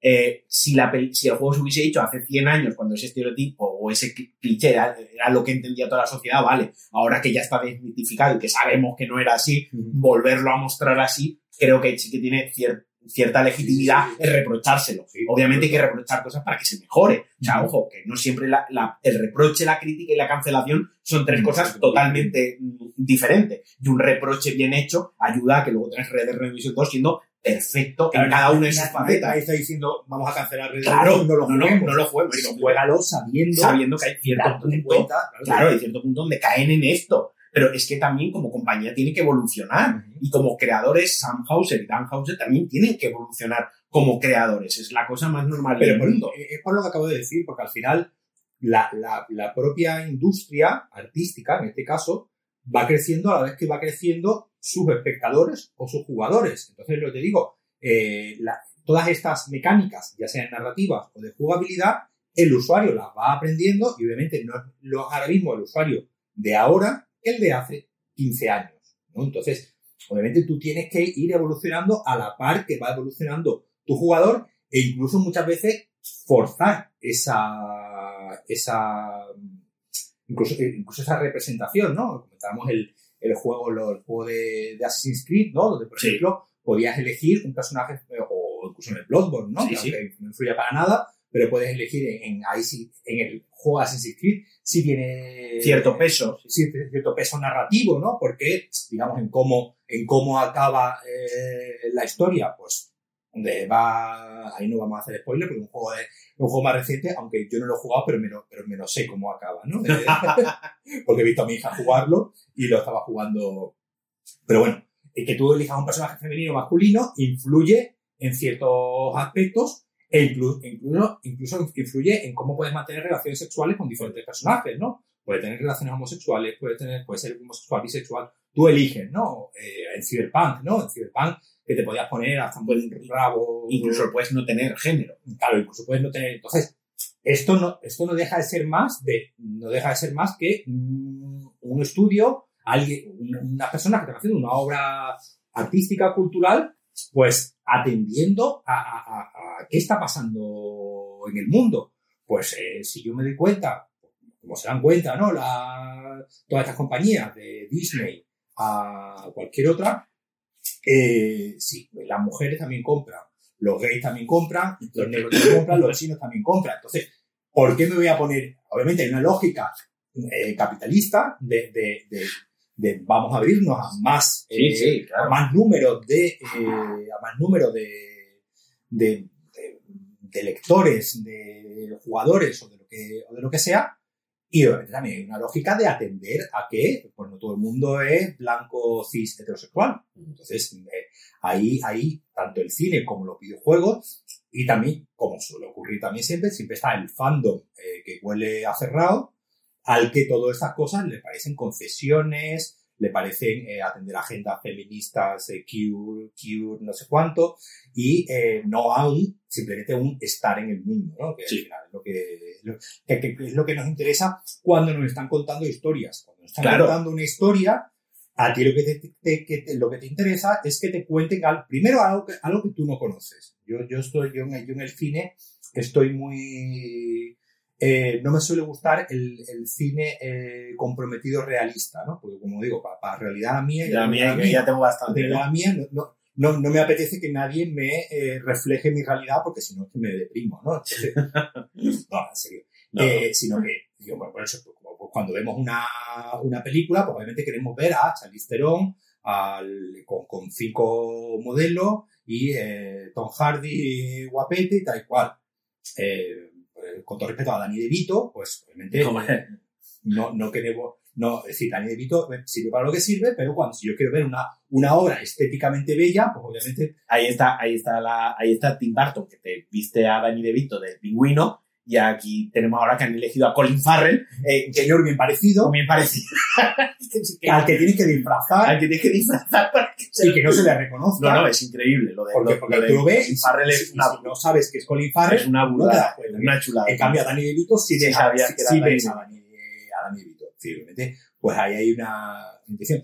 Al final es eso, nosotros como, como seres humanos y como sociedad evolucionamos y lo lógico es que todas estas compañías que hacen productos masivos, que hacen productos que los ve mucha gente, que los disfruta mucha gente, pues obviamente no estoy diciendo que nos tengan que estar aleccionando, pero sí obviamente que, que sepan estar en el mundo y escuchar cuando algo, pues digamos, No, podría haberse hecho mejor mejor. y simplemente asumir la crítica. Me está viniendo a la cabeza, por ejemplo, eh, GTA V, que es el juego más vendido de la historia, el juego más mainstream que todo el mundo ha jugado o conoce de alguna manera u otra.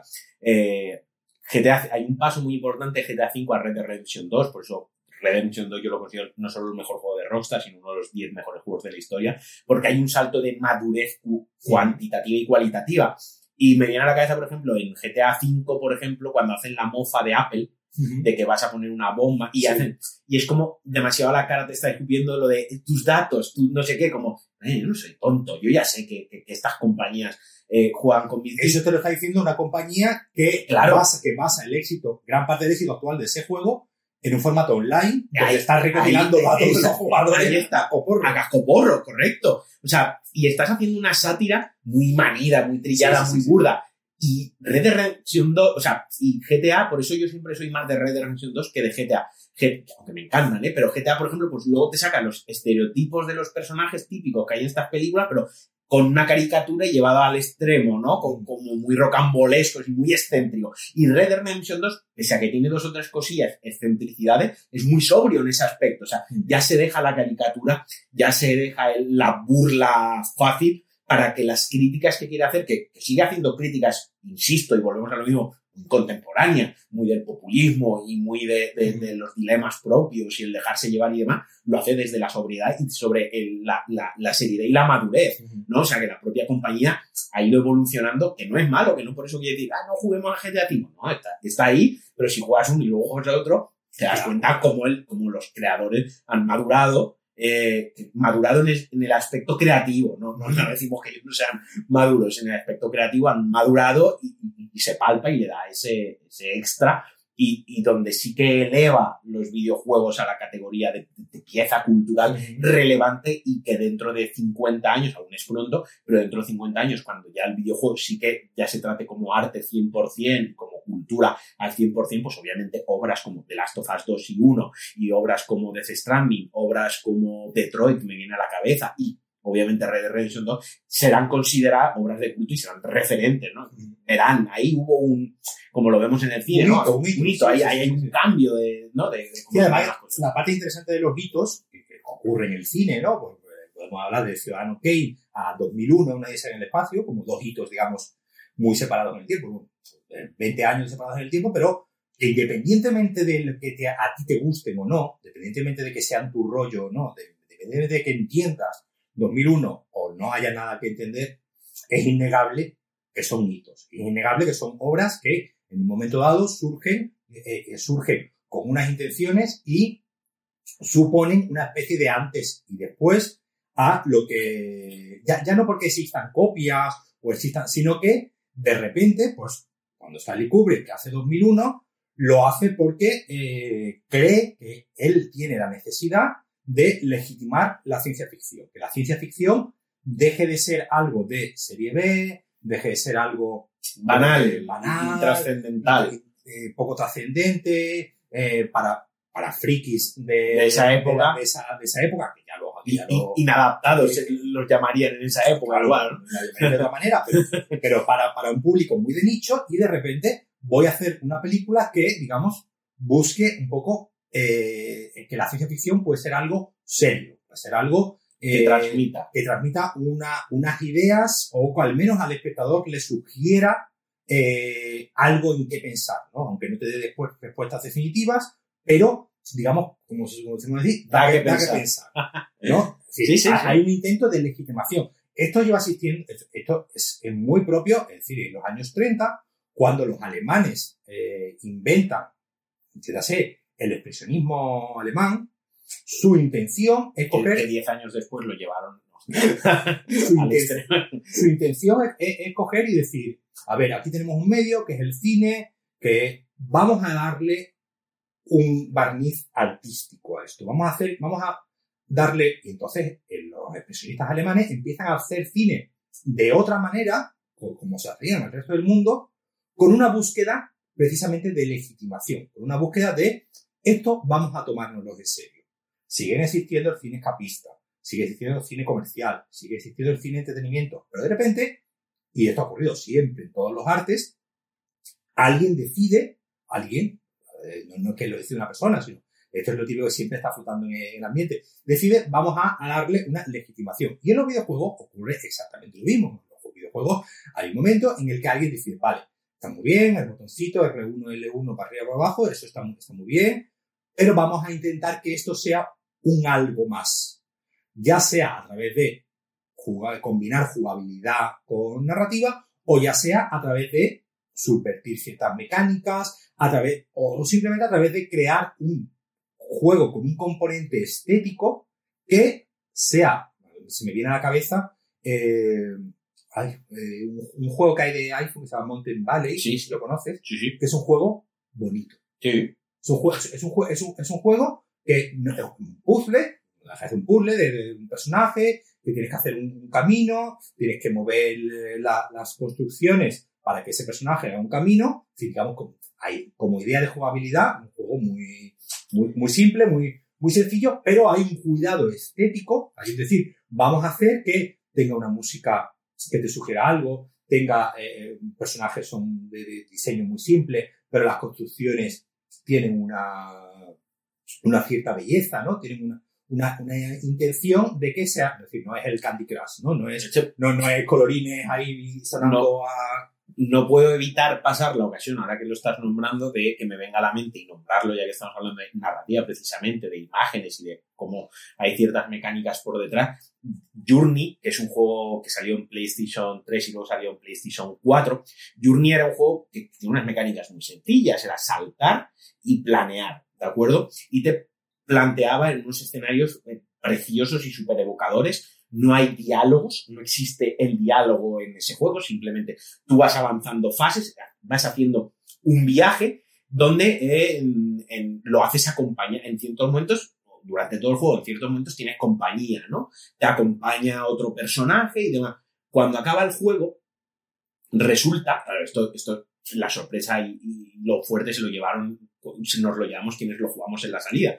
Cuando acaba el juego, resulta que quien te acompaña es otro jugador y no te lo han dicho, no lo has elegido tú, tú no has hecho un emparejamiento con otro jugador, pero cuando acaba el juego te lo presentan y es como, wow, un juego de cuatro horas, es como, wow, he hecho este pedazo de viaje, porque el juego es un pedazo de viaje, donde la música, la escenografía, la imagen, todo te transmite perfectamente el sentimiento que te tiene que, transmitir y lo he hecho con lo que yo pensaba que era un personaje de- del juego Sima, resulta que esa persona era otro ser humano en otra parte del planeta que automáticamente, sin yo pedirlo, la consola nos ha conectado y qué bonito es esto. Sí. Y te pones casi a llorar cuando acaba el juego. Y al final no hay ni una frase de diálogo en todo el puñetero juego. O sea, no hay ni una frase en el juego. Todo se, se da a la estética, todo se da a la música, al arte puro, porque el juego es puro arte, y a la tecnología, que es que te haga matchmaking, que te conecte con otra persona y tú no tener ni puñetera idea de que eso es otra persona. Claro, en Red Dead Redemption 2 ocurre que hay momentos de belleza estética sublime, donde tú simplemente te puedes poner a dar vueltas con el caballo Arreglado. por, por- por paisajes eh, bonitos y pegarte media hora sin hacer realmente nada, sin, sin avanzar en la historia, sin hacer ninguna misión, pero simplemente disfrutando del componente estético del, eh, del paisaje, ¿no? Del paisaje, de cómo... Y obviamente pues ya ahí hay un componente técnico, un componente obviamente técnico, tecnológico, claro, que permita que eso se dé. que porque, porque, porque obviamente ahí se nota que hay un trabajo en vamos a crear que vamos a, crear un mundo donde prácticamente donde tú vayas Hace algo. vale, sea, bonito, vivo. sea bonito de ver, ¿no? Sea, sea, que tenga un impacto estético más allá del narrativo, más allá del, del jugable. Entonces, claro, el videojuego lo que al final lo que tiene es que tiene tantas, eh, tantos vértices abiertos, el de la jugabilidad, de la estética, la- no, no, lo hablamos, ¿no? Con el Bloodborne. Pues obviamente el juego tecnológicamente podría ser más avanzado, podría tener pues, las nubes, pues, Las plantitas podrían estar mejor hechas. la, la- la nube, pues se nota que es, que es una capa de nubes que han puesto y que va pasando y se ve que ahí le falta... Se nota cartón piedra a veces. Claro, eh, a veces la- la- las construcciones pues se ven recortadas, con poca, con poca Definición. definición, con, con- con poca, digamos, vol- volumen. Hay una, hay una austeridad gráfica, hay una austeridad tecnológica en pero, el pero, pero es, pero es buscada. Sí, sí, es buscada. Es, es como, es como el otro día veíamos, ve- veía el, el tráiler de la peli esta que van a estrenar ahora, X, de Ty West, Sí. que está rodada en 16 milímetros. Entonces, claro, en cine, eh, yo vi el trailer el otro día en cine, claro, se nota, se nota que es una película pues, con grano, se nota que es una película que intenta emular pues ciertas películas de los años 70, cierta pues la danza de Texas, esta, esta idea de grano sucio. ¿Podría ese hombre haber rodado la película en formato, En digamos, iPhone. en, Una- un- en un- en un- en un iPhone eh, bien iluminado que se vería mejor? Sí, podría haberlo hecho, pero decide No hacerlo. no hacerlo y decide hacer ese juego estético de rodar la película, pues como si fuese una película de los años 70, ¿no? Con, con ese grano, con ese, con esa imagen levemente desenfocada que hoy en día la tecnología te, en esa época las películas se hacían así, porque, Porque no no había. había otra manera, porque era una película de bajo presupuesto y si tú no tenías presupuesto, hoy en día con una película de bajo presupuesto se ve mil veces mejor la la- película De, de alto presupuesto de la época. de la, de época. Pero, simple, pero simplemente es porque la tecnología ha avanzado. No significa que las películas sean mejores, no significa simplemente la tecnología te ha permitido pues la imagen más limpia, el grano, que es algo que surge, que es algo inevitable, no es algo mm, Intencionado, es inherente a, a la tecnología. al celuloide y al, y al celuloide barato. Pues, cuanto más celuloide más barato, más grano y cuanto menos sensibilidad tenga, pues más, más grano tenga y más tienes que iluminar. Tú eso lo puedes co- co- coger como un componente estético de tu película y decir, vale, voy a usarlo. Que se puede, entonces, al final, un juego como Bloodborne, en comparación, ¿no? Con Red Dead Redemption Redemption 2, que, que- que- Independientemente- que la luz ilumina hasta el cartílago de la oreja. Claro, independientemente de, de los millones que le habrán echado a uno y a otro, obviamente que también habrá una diferencia, yo creo que hay obviamente una intención de vamos a jugar con estos parámetros estéticos y aquí no, no, no es que el juego no, no pueda llegar a más, sino que se, ha- se han dicho vamos a llegar hasta De aquí. hecho, De hecho, una cosa que pasa con Red Dead Redemption 2 es eh, la propia jugabilidad está al servicio de la narrativa.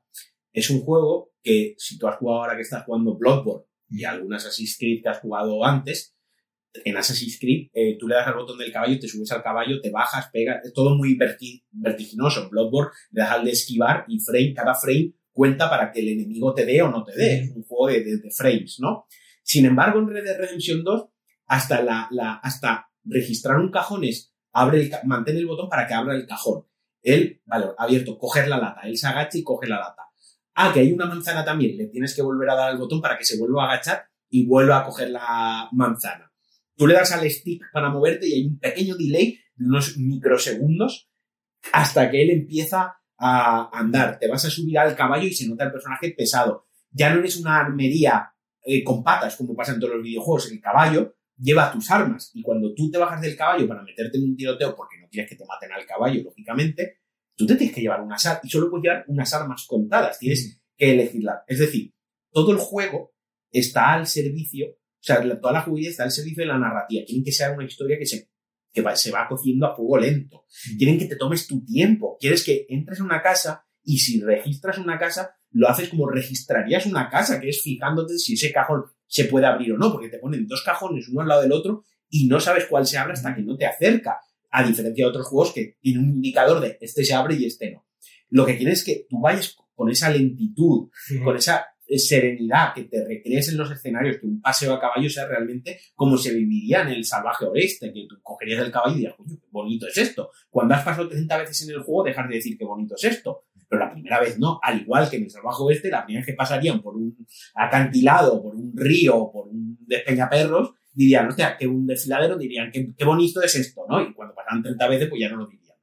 Pero el juego quiere en ningún momento juego te mete prisas para que hagas la misión principal, en ningún momento te mete prisas para que hagas ninguna misión. Eh, todo va muy lento, todas las conversaciones, cuando vas de un punto A al punto B, hay conversaciones muy profundas, que esto es algo que ya hizo Rockstar con, con, San Andreas, que empezó a introducir conversaciones entre misiones para que dejases de ser un mero recadero y que tuvieses algo de contexto de por qué estáis yendo a llevar esa bolsa con drogas, más que porque me lo ha dicho el jefe, ¿no? Eh, que tuviese una historia, pues esta bolsa de drogas la he conseguido de este que se lo ha robado, no veas qué historia, a ver si va a venir a matarme y luego cuatro misiones después es que van y matan a ese personaje.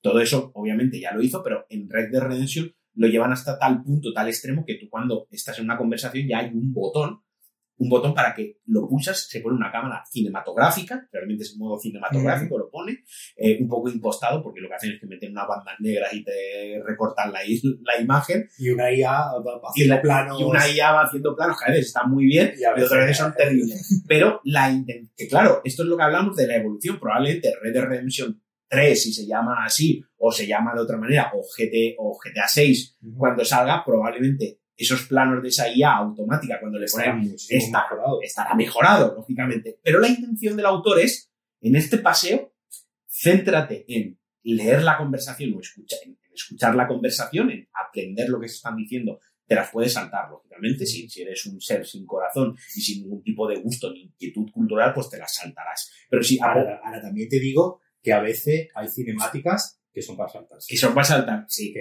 hay, hay, un, hay, un, hay, un, meme de, de, Thanos, ¿no? Con Mrs. Marvel, con la, la, capitana Marvel, que le dice, pues lo perdí todo gracias a ti. Y él le pregunta, no sé quién eres, ¿no? es la primera vez que te veo en mi vida, ¿no? Y eso, eso pasa cuando te saltan, ¿no? Todas las cinemáticas. y, y llega al jefe final y te dice, y, y, dice, no tengo ni idea de quién eres tú, porque hay... Pero al final, a ver, es normal que haya una cinemática. Esto es algo que yo quería que también saliese en la, en la conversación. Es un juego de 60, 70 horas, quiero decir. La principal diferencia, y esto Rockstar lo ahondó y lo perfeccionó con The Warriors, la, mítica película de The Warriors, es de los 70. Eh, corrígeme ahí, que al final la película de The Warriors es, es una epopeya clásica. Es unas personas que se quedan en, en un punto y tienen que escapar de, de, esa zona, en este caso creo que es Brooklyn o es el Bronx, no lo recuerdo, el Bronx, tienen que escapar del Bronx y ahí pues van enfrentándose a situaciones con diversas bandas eh, que les los intentan matar, los intentan putear, etc, etc, y ellos tienen que, eso es una epopeya clásica, una historia muy clásica, ¿no? Eh, pero Obviamente la, la, película es genial, a mí me encanta y es muy parca en explicación, no desarrolla ningún personaje, literalmente te cuentan una noche. Todos ellos van a hacer sus gamberradas, se quedan sin, ya no hay para volver en tiempo, en metro, creo, tal, o no sé qué, y tienen que cruzar el barrio andando con las otras bandas que les quieren zurrar. Eso es lo que cuenta la película y ya está. Pero claro, hay una diferencia entre el cine y los videojuegos, obvia y clara. Tú no puedes hacer una película de 27 horas. Bueno, como poder hacerla, la puedes hacer, ¿vale? Eso sería un cine muy experimental, hacer una película de 27 horas. Pero al final las películas duran 90 minutos, 120 minutos, 180 minutos, hay locura de 230 minutos, o te llega Peter Jackson y te hace pues 12 horas de película divididas en, tres capítulos para que no se te atraganten, ¿vale? Para que no te metes encima en el, en, el, en el, cine. Pero sí que es obvio que hay una limitación en el, en el cine, que es el tiempo, la duración del metraje, y que los videojuegos eso lo pueden expandir. Hizo Rockstar con, con The Warrior ellos compraron los derechos, adquirieron los derechos, se, plantaron, la, la, historia es que se plantaron la Paramount directamente, Sam y Dan Housen, los, presidentes de Rockstar, los fundadores y directores de todo el juego, se presentaron a la Paramount diciendo, queremos hacer esto. Queremos, eh, ¿cuánto nos cobra, cuánto valen los derechos de The Warrior para licenciarlo para hacer un, un videojuego? Y Paramount le entró muy bien el, el, el, el proyecto, accedieron enseguida, y lo que hicieron con The Warrior es todos los personajes que la película no había podido desarrollar por limitación de lo que es la propia película y sobre todo el contexto previo, la primera parte del juego es, digamos, la precuela de la película. Una precuela muy directa, de, de, minutos, pero te da el contexto de por qué los The Warrior, por qué esa banda es tan chunga, por qué se lleva mal con otras bandas, que, y desarrolla mucho los personajes, ¿no? Y luego entre banda y banda que te vas enfrentando en el, en el videojuego, va desarrollando también los propios personajes de, de, tu banda y de la otra. Al final la película tiene una estructura muy básica. Primero se enfrenta a una banda que son más blanditos, luego una banda más chunga hasta que llega al jefe final, al, al malote, ¿no? Eso es muy de videojuego. eh, tanto fue así que, o sea, el, el juego tiene la misma carátula, el, el, cartel de la película. O sea, no, esto no es, no hicieron una interpretación, no hicieron sí, una adaptación, no, no. Es, es tal cual. De hecho, los planos de las cinemáticas del videojuego son exactamente calcadas a los planos de la película. O sea, su intención no fue hacer una adaptación eh, jugable de The Warrior, no. Su intención fue coger The Warrior y expandir la película, expandir la historia con el medio de los videojuegos que te permite pues echarle 20 horas cuando tú no podrías estar viendo 20 horas de The Warrior porque te querrías, te querrías morir, ¿no? Entonces, creo que el, Rockstar siempre ha trabajado, siempre su fin ha sido esto, y lo que hablamos antes de juntar el videojuego con el cine, porque al final el cine tiene esa limitación, tiene unas horas, y en el videojuego tú puedes dar manga ancha a que 60 horas de experiencia. Y obviamente, en 60 horas de experiencia y haciendo alusión a lo que decía, alguna cinemática te la vas a querer saltar. Es muy difícil en 60 horas que todas y cada una de las cinemáticas sean perfectas, sean interesantes y, y aporten algo, ¿no? Pero pero sí que creo que el, donde, donde van a converger, donde hayan convergido los, los videojuegos y el cine, sobre todo en cuanto a narrativa, es que el videojuego te permita expandir esa experiencia y lo que sería una película de una hora y 50 minutos, aquí lo puedas vivir en 20 horas y contarte más, más contexto acerca de, de los personajes y, bueno, y, de la, y de la historia. Sí, claro, yo, por ejemplo, lo, lo ponía en, en comparación, el, pues eso, las cinemáticas y un poco la, las conversaciones ¿no? que vas teniendo en Red Dead Redemption 2 eh, durante todo el juego, por ejemplo, con otro juego que, que acaba de jugar también, que era el Assassin's Creed eh, Origins, ¿no? Uh -huh. donde, de Egipto. De Egipto. Un juego muy, perdona, muy, muy importante porque hicieron un breakpoint con la saga, o sea, eh, ese juego sirvió de reboot, de renacimiento de la saga. Los anteriores tenían otras reglas, otra jugabilidad y otra manera de contar la historia que aquí hay momentos en los que eh, hay conversaciones que te atraen al bailo. Hay conversaciones que tienes con personajes que dices tú, mira, no me cuentes tu vida. Eh, dime lo que tengo que hacer. Dime tengo que hacer, que quiero salir de aquí. Entonces, es decir, claro, todo eso viene a la, eh, también a, a, algo que es muy del mundo de, del videojuego y muy del mundo nerd, que es la creación de un lore, ¿no? Sí. Esta idea ya, ya no, ya no, ya no de la creación de una narración, de una historia, sino de la creación de un mundo. De un mundo, pues, con sus propias reglas, donde, eh, a través de los diferentes personajes, pues, ese mundo se va enriqueciendo. Y obviamente todo esto va en cuya cuestión de gustos. Hay gente a la que le flipa, ¿no? Ese, ese concepto, ¿no? De no solamente ver eh, la serie, la película jugar al juego de turno, sino después eh, ponerme a investigar todo lo que recuerdo hace poco. Y eso, es algo, eso es algo con lo que se lleva, en cierto modo, luchando desde hace 25 o 30 años con esa idea de la, eh, de las narrativas transversales, ¿no? Su momento, recuerda la Wachowski, ¿no? Cuando sacaron Matrix eh, Reloaded, pues sacan Matrix Reloaded y sacan el videojuego entre Matrix y sacan el, eh, 10, cortos eh, de ese mundo con idea de expandir, para mí, el... Para mí eso, o sea, yo aquí sí que me posiciono muy, muy claramente. A mí que me expandan el mundo no me parece mal. A mí lo que me parece mal es cuando tú ves, por ejemplo, Star Wars, eh, ves eh, una de las últimas de la trilogía, de las últimas tres que han sacado. Me da igual porque el ejemplo me sirve para cualquiera de las tres. Y hay ciertos problemas en la narración, ciertas cosas que no se explican en la película y que luego te dicen, no, pero es que eso se explica en el libro no sé qué, y es como cómeme la polla. O sea, una película tiene que funcionar como película. Mm. Ya está. O sea, no me cuentes historias. La película tiene que funcionar como película. Que luego la quieres expandir con un libro, me lo leeré o no. Pero lo que no puede ser que la película algo no se entienda y digas, no, es que te tienes que ir al cómic 73 del año 2009 cuando Darth Vader le hace una felación a, no sé, a, a, a Palpatine. No, no, claro, pero eso, no, pero eso, no. Eso, viene, eso viene por parte de, del... Tienes que, la película tiene que funcionar como película, el libro tiene que funcionar como libro y el juego tiene que funcionar como libro. Eso, eso, eso viene por parte de, de creo, además lo que me comentabais el otro día en el, en el, en el post de Cliffhanger con lo de George R. R. Martin y los eh, siete tíos que tiene, diciéndole si un personaje era rubio o, moreno. moreno porque el tipo, había liado cuando, escribió el libro hace 20 años, pues ni, lo apuntó, ni lo puso por ningún lado, ni el hombre ni, sabe, ni se acuerda.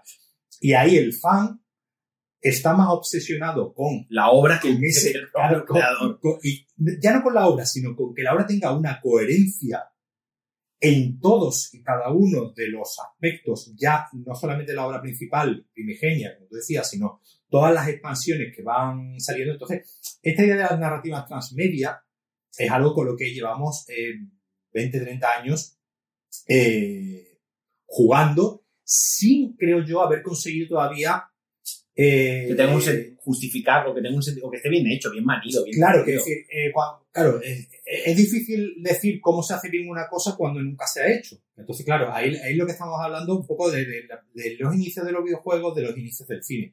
Cuando tú estás experimentando, tú no sabes lo que va a funcionar y qué no va a funcionar, qué va a salir bien o qué no va a salir bien. digo, la Wachowski en su momento pues intenta hacer esta idea de sacar un videojuego online. un, videojuego que te va con, incluso ya no, ya no, eran cinemáticas, era partes ya directamente eh, rodadas con los mismos actores, con la mujer de, Will Smith y que salía en la película, y ya eran partes directamente rodadas, ya no eran ni siquiera cinemáticas de estas eh, que ves una parte de videojuego, sino era metraje real, ¿no? Eh, rodado para la ocasión del videojuego. Eh, y después, pues unos cortos donde te van ampliando. Claro, obviamente todo eso simple sirve para ampliar el, universo, pero obviamente... No tiene que servir para rellenar huecos, tiene que servir para ampliar. Entonces, eso, eso es algo, por ejemplo, que lo vemos mucho hoy en día en las series, cuando vemos, eh, como yo recuerdo en su momento, ¿no? Cuando, cuando veíamos los capítulo a capítulo cuando decíamos, este ha sido el capítulo de relleno. Este capítulo no me ha hecho avanzar nada la trama, simplemente me ha contado. Tienen que hacer 13 capítulos esta temporada. No, no, claro, en esa época tenían que hacer 24. 24. Porque era. Porque era. Old, school. Sí. Tenían que hacer 24 25 capítulos por temporada. Pues había capítulos de relleno para. Eh, justificar la, justificar temporada. La temporada y ampliar el mundo, que al final en los videojuegos serían los ejemplos de estas side quests, ¿no? De todas las misiones secundarias que tienes que ir haciendo, que algunas veces ya se, las tres primeras veces, pues en Assassin's Creed, que has ido a matar a, un, a todos los tíos de un fuerte, a la quinta vez, no, mira, esto es lo mismo, otra vez, me estás encargando que haga la misma misión de nuevo y ya no estoy, no estoy descubriendo nada nuevo, sino lo que estoy haciendo ya es una repetición de varias eh, mecánicas, ¿no? De varios parámetros de jugabilidad que ya he hecho.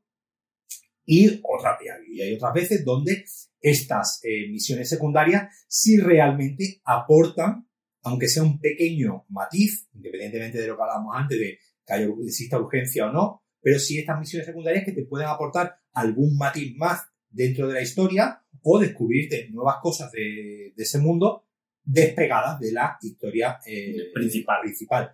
Al final, hoy en día, en, en, las series, muchas veces cuando decimos esta serie está estirada, esta serie, lo que estamos diciendo es ha divagado demasiado hacia zonas que a lo mejor lo que me interesaba simplemente la historia del protagonista, que va del punto A al punto B, y el resto de historias que me has contado me dan, me dan igual porque no me han aportado nada.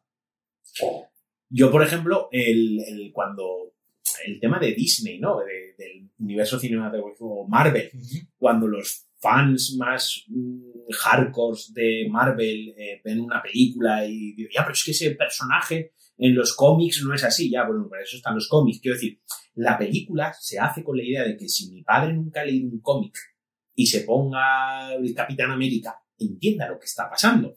Y que dentro del universo que ellos han creado de sus 21 películas, todas sean coherentes entre sí, pero que no necesites haber leído no sé cuántos cómics para enterarte de lo que están pasando las 21 películas. Por eso a mí me gusta cómo adapta los personajes Marvel, porque lo hace de manera que Da igual si has leído o no has leído. Esto es una película y como tal se va a entender, se va a tratar, se va a promocionar. Es una película. Y mi intención es llegar al máximo público posible, no al de nicho. No al de nicho. Y luego, esto lo comento porque, por ejemplo, en Red Dead Redemption 2 es un juego que tú que has visto muchísimo más cine que yo, por supuesto, hay 200.000 referencias mm. a cine. O sea, mm, hay una muy obvia, por ejemplo, y muy contemporánea, que casi todo el mundo la, reconocerá, en Django, la, Django la, actual, la de Tarantino, no, no el clásico, cuando llega a la hacienda, ¿no? De, Leonardo DiCaprio, que tiene ese camino largo y al final se ve la hacienda. Eso literalmente hay una hacienda exactamente igual en Red Dead Redemption 2, que además cuando vas con el caballo entrando a la hacienda es exactamente igual. Un caño larguísimo, se ve el edificio al fondo blanco increíble y es un bosque que te, que te encierra. O sea, eso es calcado y como es ahí un montón de escenas, vamos. Eh, es, un juego donde se nota primero un, amor por el género, que, el western no es tanto un género, sino como un, espacio. Sí. al final el, western puede ser musical, puede ser cómico, puede ser dramático o puede ser de terror, ¿no? Eh, eh, Tom Bonahau.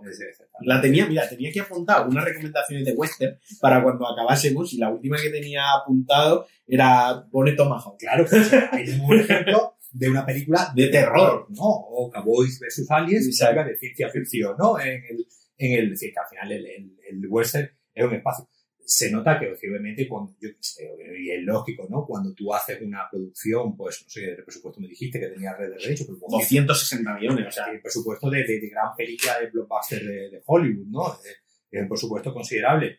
Pues obviamente lo haces eh, eh, eh, con una documentación y atendiendo a los tropos del, del, género, que al final también es lo, es lo, lo bonito. Pero lo que buscas también en un claro, así. Buscas que, que, que, un poco ese lugar eh, que ya medianamente conoces, pero que eh, te vaya sorprendiendo porque, precisamente porque te van surgiendo diferentes personajes y diferentes situaciones que te recuerdan pues a, a tal película de John Ford, a tal película de Clint Eastwood, a tal película de Sergio Leone o a tal película de, eh, pues eso, de de, Tarantino. Es decir, al final, lo, lo, bonito, bonito, es haber hecho eso, haber hecho una, una, una obra que es eh, un, homenaje al género y obviamente haber, haber tomado un género con una gran tradición cinematográfica, porque al final el western es el, es el género por antonomasia cinematográfico, porque, digamos, no existe la, existe la, novela del oeste, la novela del oeste nunca,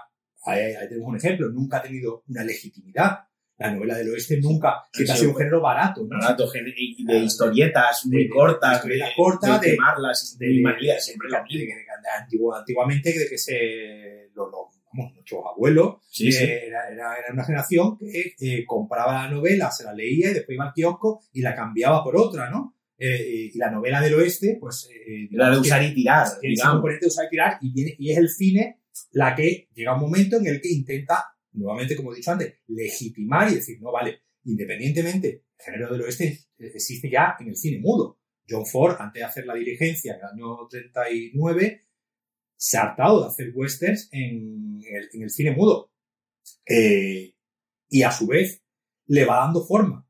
Y a su vez, por ejemplo, un director como John Ford es el que va primero construyendo el mito con, con, con la, la, la, la, dirigencia, ¿no? El, el, el, mito del, pues eso, del, del, del tipo del John Wayne, del, vaque, del vaquero, de pues, los diferentes personajes ¿no? que aparecen en esa película, de la prostituta, de la señora, de la señora bien más puritana, más puritana hasta de- y tradicional de- conservadora. El, taur, ¿no? El taur. Eh, El taur que intenta engañar y tal y cual, el, el de las gafitas ya más culto. Y el propio John Ford es el que, durante toda su filmografía de películas del oeste, es el que va reflexionando sobre esos temas, pues, y, y después te hace los eh, centauros del desierto, donde ya le da un giro, el decir, vale, este personaje es malo, pero es que eh, y, eh, te, te- te lo muestra ya como, como un producto de su, de su época. Es que, esta, es que este, este lugar engendra este tipo de, de estas personas de moralidad ya, eh, dudosa o, ya, ya dudosa, ya, o- ya, ya oscura. mal. Y ya pues viene Sam Peckinpah con Grupo Salvaje, ya en los años 70, y ya es que aquí eran todos unos salvajes, unos burros, o el propio John Ford también con la, eh, El hombre que mató a Liberty Balance, donde vaya ahí, que eso lo hace muy bien eh, Red Dead Redemption 2, conjugando esa idea de el salvaje y el, el evolucionado, ¿no? El salvaje y el civilizado. Eh, esos, dos, estos dos personajes que en esta película, que son el, eh, John Wayne y James Stewart, cada uno eh, presentando las dos partes, las dos partes del oeste, y esto es algo que se ve muy bien. En el, en el juego se ve, en el juego se ve cojonudo, hay un momento exacto cuando llegas a San Denis, que es la ciudad grande, y el, cuando tú tienes una cita con tu exnovia, novia o tu amada, y vas al, van a hacerse unas fotos, y luego van al teatro.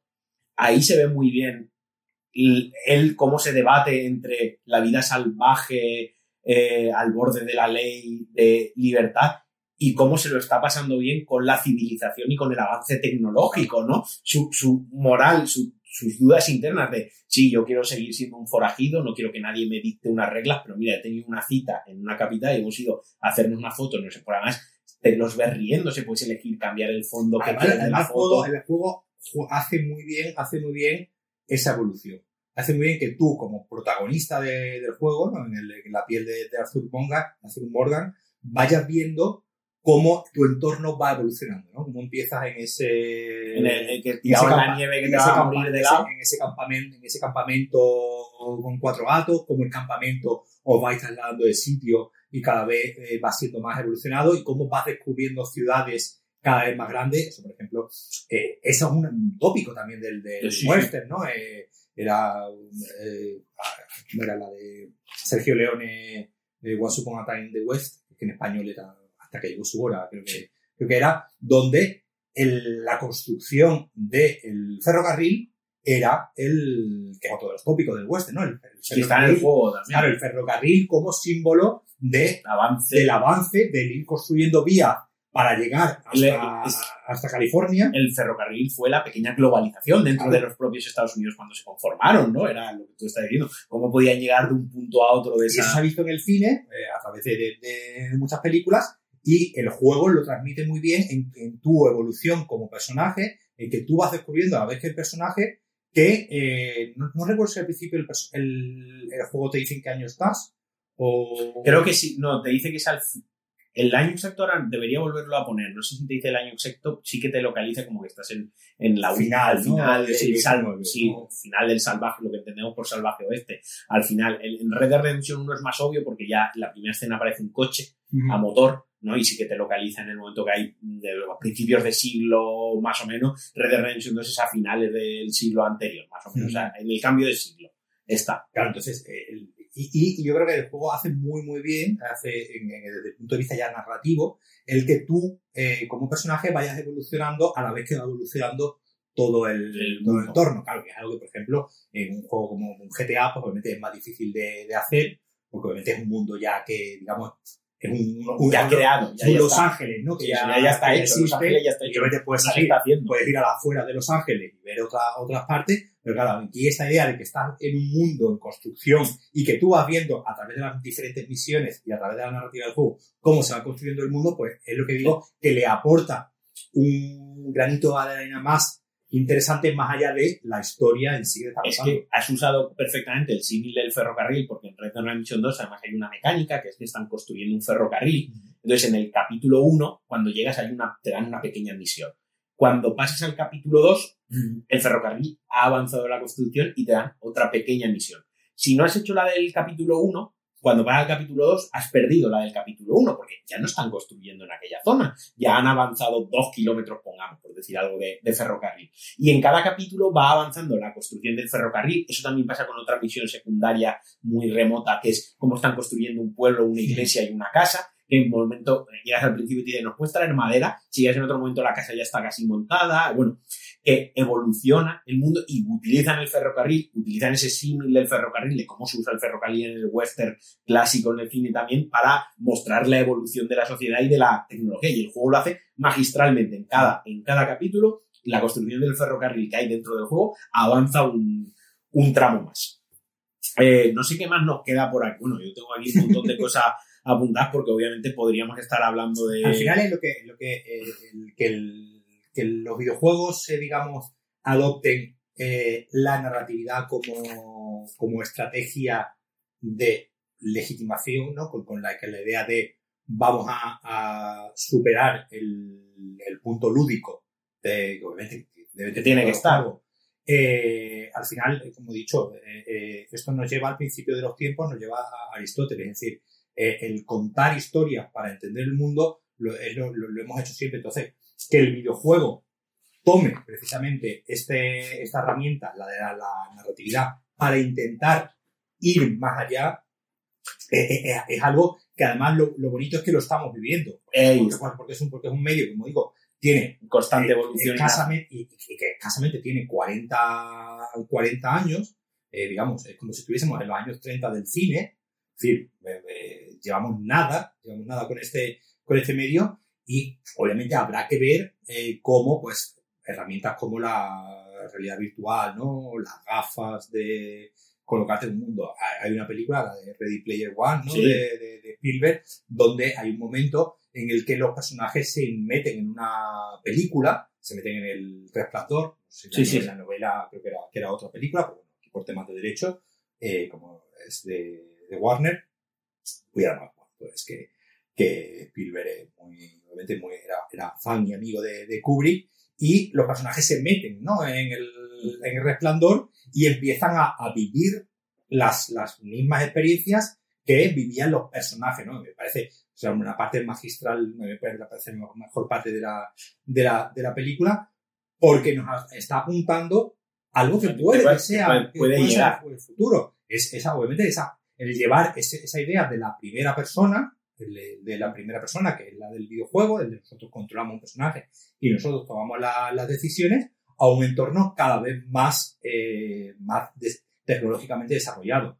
Obviamente, lo tecnológicamente desarrollado en Red de Redemption, pues es esta, digamos, eh, hiperrealismo, ¿no? Esto, esto que todo parezca una foto, que todo parezca de verdad, ¿no? Y que, y que, te, y que te provoque un, un, goce, un goce estético porque ya, ya, no, ya está haciendo algo que muchas veces no sabes distinguir de una postal, eh, de una postal eh, que ha enfocado realmente la realidad y, es un mundo, y obviamente si cuando exista un Red Dead Redemption 3 o un GTA 6, los, los, eh, los gráficos que vamos a ver, pues obviamente van a ser, sí, sí. va a ser muchísimo más hiperrealista y va a ocurrir como ocurrió en el, en el mundo del arte, cuando llega, en el mundo de la pintura, cuando, eh, y, en el mundo de la pintura ten en cuenta que, costó, prácticamente 20 siglos, no 20 siglos, no, 30 siglos llegar ahí.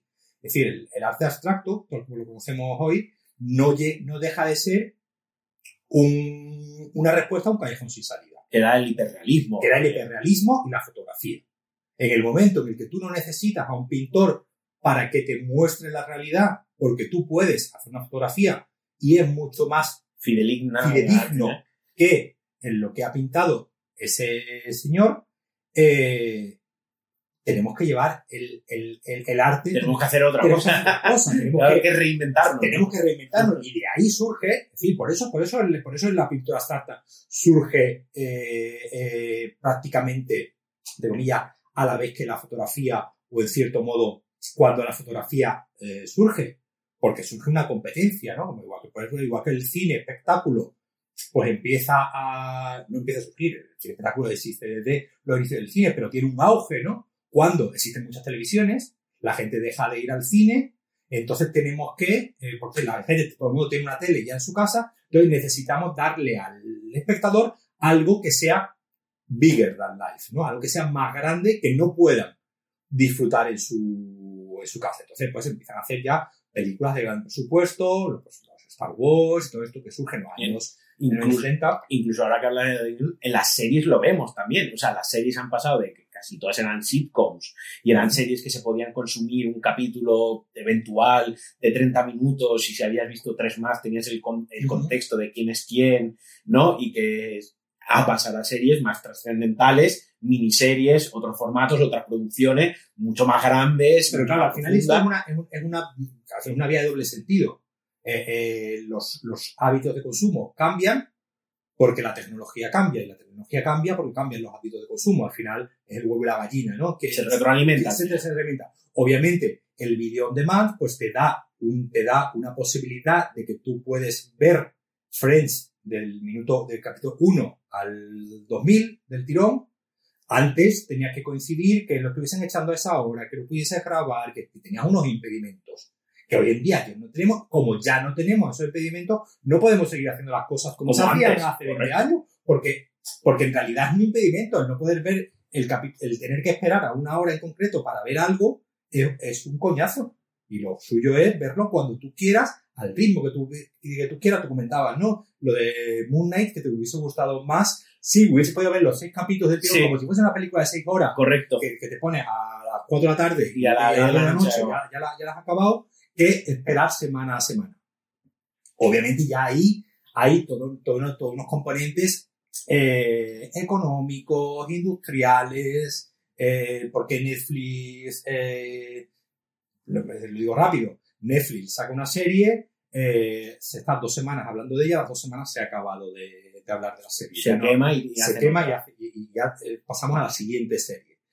Disney decide eh, como yo quiero que se vaya hablando de mi serie de forma continua, durante todo el año, pues me aseguro que durante seis semanas hay gente que va a estar Y además no, no, hace los extremos, no, no, se pisa sus propios estrenos. Te hace Moonlight y ahora cuando acabe vendrá Obi-Wan, que es de Star Wars, pero que sigue siendo Disney, y nos meterán Obi-Wan, y luego vendrá la de, creo, cuál, no sé cuál es la, la siguiente, pero vaya. Marvel. Mrs. Marvel vendrá la siguiente, o sea, que, su estrategia es... y, la, y, eh, y, en la próxima semana nos echan una película, con lo que ni siquiera te voy a poner nada nuevo en la plataforma, porque el Moon Knight acaba la semana que viene, el miércoles, y el viernes estrena... El Doctor. Doctor Strange, y a ese miércoles no hay capítulo de Moon Knight. ¿Por qué? Vamos a eh, eh, controlar, es decir, al final, esa, ese controlar, eso es una narración, no deja al final decir, la, la forma en la que tú, cómo vendes el producto, es también una, es una, narrativa, una, narrativa y hay una idea, ¿no? Y hay un, objetivo que al final es lo que pasa con, la, lo que decíamos al principio, con la narración. La narración siempre se basa en un, en un, objetivo y en acciones. Por eso, obviamente, le viene muy bien al videojuego. El videojuego, eh, tú estás actuando todo el tiempo. Tú estás actuando y reaccionando. Hay un, hay un continuo, por eso, obviamente, en el videojuego, ¿qué es lo que triunfa? La aventura y la acción, la acción, el deporte, porque no puede ser el deporte, de la vida real, no puede ser un futbolista de Exactamente, el deporte y, como mucho la, la simulación, ¿no? Ya sea la simulación de vida real tipo los Sims, o ya sea la simulación de un avión o de cualquier otro, mm, como decir, ¿no? Todos estos juegos de gestión, al final tú tienes que estar actuando todo el tiempo. Y obviamente, pues por eso voy a leer un artículo que, pues, 80 y tanto por ciento de los videojuegos son de pegar tiros. Sí, sí, es una de tiros, tiros, espadas, eh, da igual el arma que, que, sea, pero tú tienes un arma y tienes que hacer... Eh, eh, para lo que se ha inventado el arma, ¿no? Claro. O sea, para lo que se ha inventado. Y, entonces tú tienes que, tú tienes que reaccionar, ya sea, pues, eh, gracias a auto, o ya sea, eh, It Takes Two, donde en vez de pegar tiros con una pistola, pues lo pegas con un una cosa que es un imán que Eso, hay, hay, un juego que se llama Undertale, que me, eh, ya te lo pasaré mejor porque creo que en Mac además lo puedes jugar, eh, que huye de todo lo, de todo el valorio visual, todo, totalmente y puedes vencer a los enemigos haciéndoles llorar, por ejemplo, con diálogos. Es verdad, o sea, precisamente es el contrapunto a no hace falta que mates, o sea, con que lo hundas moralmente o con que lo convenzcas, puedes superar a ese enemigo convenciéndolo. También puedes luchar y puedes morir tú, puede morir él, pero a lo mejor lo puedes convencer o lo puedes poner tan triste y tan derrotado moralmente que diga, mira, paso de ti, me, me voy por ahí, avanza tú en, en, en tu camino, ¿no? Pero claro, son pequeñas joyas, pequeños activos que hay. No voy a decir desgraciadamente porque bueno, pues la industria es lo que es. Quiero decir, si lo que divierte es Fortnite, que no tiene tampoco ningún tipo de narrativa más que ponerte a construir y pegar tiros con personajes de lo que hagan la promoción esa semana, que toca Marvel, Marvel, que van a estrenar Space Jam y te van a LeBron James, pues Space Jam. Y la semana que viene, que viene Spiderman, pues Spiderman. Yo qué sé, que es fabuloso, que a quien, a, quien le guste, maravilloso, pero sí que es cierto que luego hay pequeñas joyas y sí que hay estudios, hay autores, grandes presupuestos y muy pequeños presupuestos que intentan salirse de lo que tú dices, de 80% de juegos en los que al final es disparar un arma sin, eh, sin más. Da igual que lo vistas de arco rodeado de robots como en Horizon Zero Dawn, da igual que le pongas una espada y un cóctel molotov como en Bloodborne, o da igual que le pongas directamente una metralleta con Call of Duty, ¿no? Al final la, la intención es la misma. Claro, pero al final, porque eh, de hecho el cine pasa, ¿no? El cine, el cine de acción siempre ha sido un género, digamos, por definición comercial, ¿no? Es decir, Sí, sí, claro. El cine de acción, pues siempre, ¿por qué tú quieres ver? Porque, digamos, tú quieres ver. Porque a lo que, a lo que funciona mejor en nuestro cerebro es precisamente alguien cumpliendo objetivos. Alguien cumpliendo objetivos, ya sea salvar a su hija, ya sea eh, derrocar a lo, al al, cárcel, al al, cárcel. al- cárcel de la droga, o, se, o, o, o el, el Scarface que monta el cártel de la droga. Y al final, esa idea de la narración, donde siempre hay una serie de puntos por los que pasar, una evolución de personaje, un personaje, un arco dramático, ¿no? Un- donde el personaje termina siendo diferente a como, a como, a como empezó, obviamente todo esto, todo esto es una, son las bases de la, de la, de la narrativa, ¿no? De las bases de la narración, donde tú tienes que ir cumpliendo, como digo, una serie de, una serie de hitos y ir pasando una serie de puntos. Eh, todo esto nos lo hace a nosotros mucho más fácil de, de entender y obviamente en un juego es algo ya que directamente cae por su propio peso porque obviamente no hay lugar, digamos, artístico donde esa acción, esa interactividad, pues no esté más, más, eh, más presente. Eh, Yo, ahora, hemos mencionado ya aquí varias veces eh, eh, Bloodborne y, y Red Dead Redemption y ahí, eh, y lo del lore, ¿no? Que te, Sí. comentaba, te comentaba antes, escuchando el otro día vuestro, el, el podcast, ¿no? Con, con Nacho Cerrato, donde hablabais de, De inspiración, y de y de que, un tipo había cogido y había Escrito un desgrana- libro. desgranado todo lo que pasaba y le había intenta- intentado dar Una una, estructura una estructura ¿no? y, y sistematizar todo. Claro, obviamente una persona que busque el mismo tipo de narrativa en Bloodborne que en Red Dead Redemption, pues obviamente se va a frustrar. Porque son básicamente, eh, como ocurre con el cine, son obras que simplemente te ofrecen cosas diferentes. Es decir, no es que una esté mejor que otra, no es que una sea. Podemos, obviamente, ya el gusto de, de cada uno, pero no es que una, sino simplemente Red Dead Redemption tiene unas intenciones narrativas muy, muy claras. Te voy a contar la historia de este personaje de principio a fin y te voy a dar, ir dando todas las, toda la información que tú necesitas para actuar ¿no? en este. al final es un poco como lo, lo que nos ocurre a nosotros en nuestra vida, ¿no? Tú vas a un sitio, no sabes qué hacer y eh, tú vas a la panadería a pagar y de repente han puesto una máquina donde tienes que meter el dinero y la panadera te tiene que explicar, no tiene, usted tiene que meter el dinero ahí, tal cual. Porque Sí. tú eso no lo sabes. O No si, te- eres, si eres un poco más aventurero, a lo mejor te arriesgas a meter te el billete a, a riesgo de meter la pata de- de- y de que la, la, la panadera te diga, es tonto. Claro, no pues- funciona así las máquinas. Pero en el mundo, la mayoría de las veces, cuando no conocemos algo, alguien tiene que venir a explicarnos y decirnos cómo, cómo funciona ese nuevo mecanismo que nosotros no conocíamos, ¿no? Mil mecanismos que hay en el mundo, o ya simplemente la misma experiencia humana. Cuando tú has sufrido, un, tú has tenido un problema y has aprendido ese problema, la próxima vez que vuelvas a tener ese problema, actúas de otra manera. Es decir, en la vida aprendemos así a base de, a base de errores. Eh, Bloodborne, pues como, como, como, todos los, los juegos de Souls, que he jugado a Bloodborne. Me encanta que siempre en todos mis podcasts se acaba hablando de Bloodborne. Sí, pero claro, Creo que es, mi mayor logro en la vida. aquí- no gratuito, Es mi mayor logro en la vida es que siempre se acaba hablando de Bloodborne. Te propone, te propone una idea de, de tú, tú, me mencionabas esta, el concepto ¿no? de narrativa emergente. Ahora ha salido otro término que no sé si me gusta más o menos, que es eh, narrativa arqueológica, la que tienes sí, que excavar tú. Ah, yo te, te pasaba algún día otro que también era cripto, criptonarrativa. Criptonarrativa, parece ¿Sabes? Que, que, que, es, que, es, claro, que, básicamente la narrativa sí, donde, donde te sueltan en un sitio, tú has perdido la memoria porque tú no tienes memoria. No tienes memoria, no tienes no contexto. De no tienes contexto y te pones a dar vuelta y de vez en cuando un personaje te cuenta algo, pero pocos, porque en Blogos no hay cinemáticas de diálogos. Eh, te van saliendo mensajes en pantalla de vez en cuando, ¿no? En, es, en, estos intervalos entre cuando te matan, ¿no? Y vuelves a recitar, pues te sale. Y por ahí tú puedes ir y ha venido. Y obviamente todo eso en la cabeza del, del creador, todo tendrá un sentido o no. O no. O no. Sí, es que no tiene por qué tener un sentido porque el juego no quiere que tenga sentido. Y después ha venido un friki y ha cogido y todo, todos esos datos ha dicho, yo esto lo voy a sistematizar, yo esto le voy a dar un sentido, ¿no? Voy a, voy a, voy a estructurarlo, estructurarlo. Con, la, con la fórmula clásica. Este elixir eh, que aquí me apunta que lo inventaron los no sé quiénes y después eh, eh, estos no sé quiénes, por aquí me da otro dato y por aquí me da otro dato. ¿Y tú? ¿Es necesario eso para disfrutar del juego? No.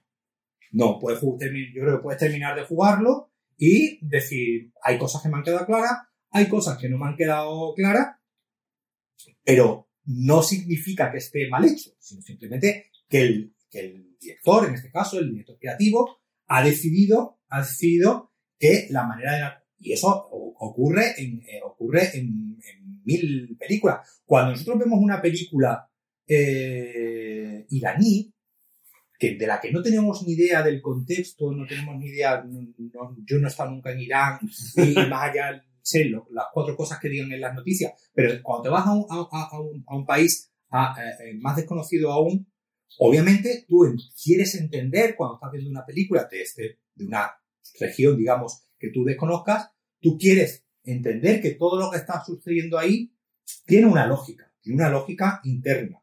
Sí. Y algunas veces te la van a explicar, esa lógica interna de ese, de ese mundo, pero eh, a veces no tienen por qué, por qué explicártela.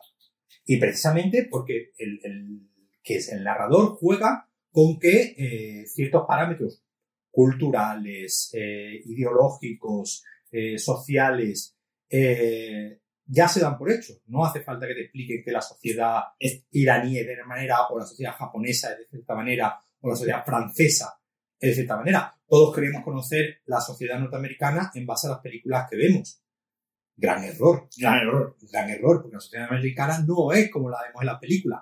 Las películas están proponiendo una manera de ser, están proponiendo una narrativa de cómo es el, eh, el mundo de, de, de Estados Unidos que no se tiene por qué corresponder a la realidad. Ese es otro de los grandes trucos de la narración, ¿no? El construirte una realidad que parezca, que parezca que está basada en, que, parezca que parezca que está basada en lo que está realmente sucediendo, pero en realidad te está construyendo un mundo eh, totalmente diferente. Estaba, mientras, mientras Paco hablaba, estaba buscándolo con menos acierto en el ordenador, pero con mucho acierto en el móvil, sobre Elden Ring y esto que, con, que comentabas, ¿no? De, de, de, que te pone to, todo está ahí, pero está todo tan desordenado.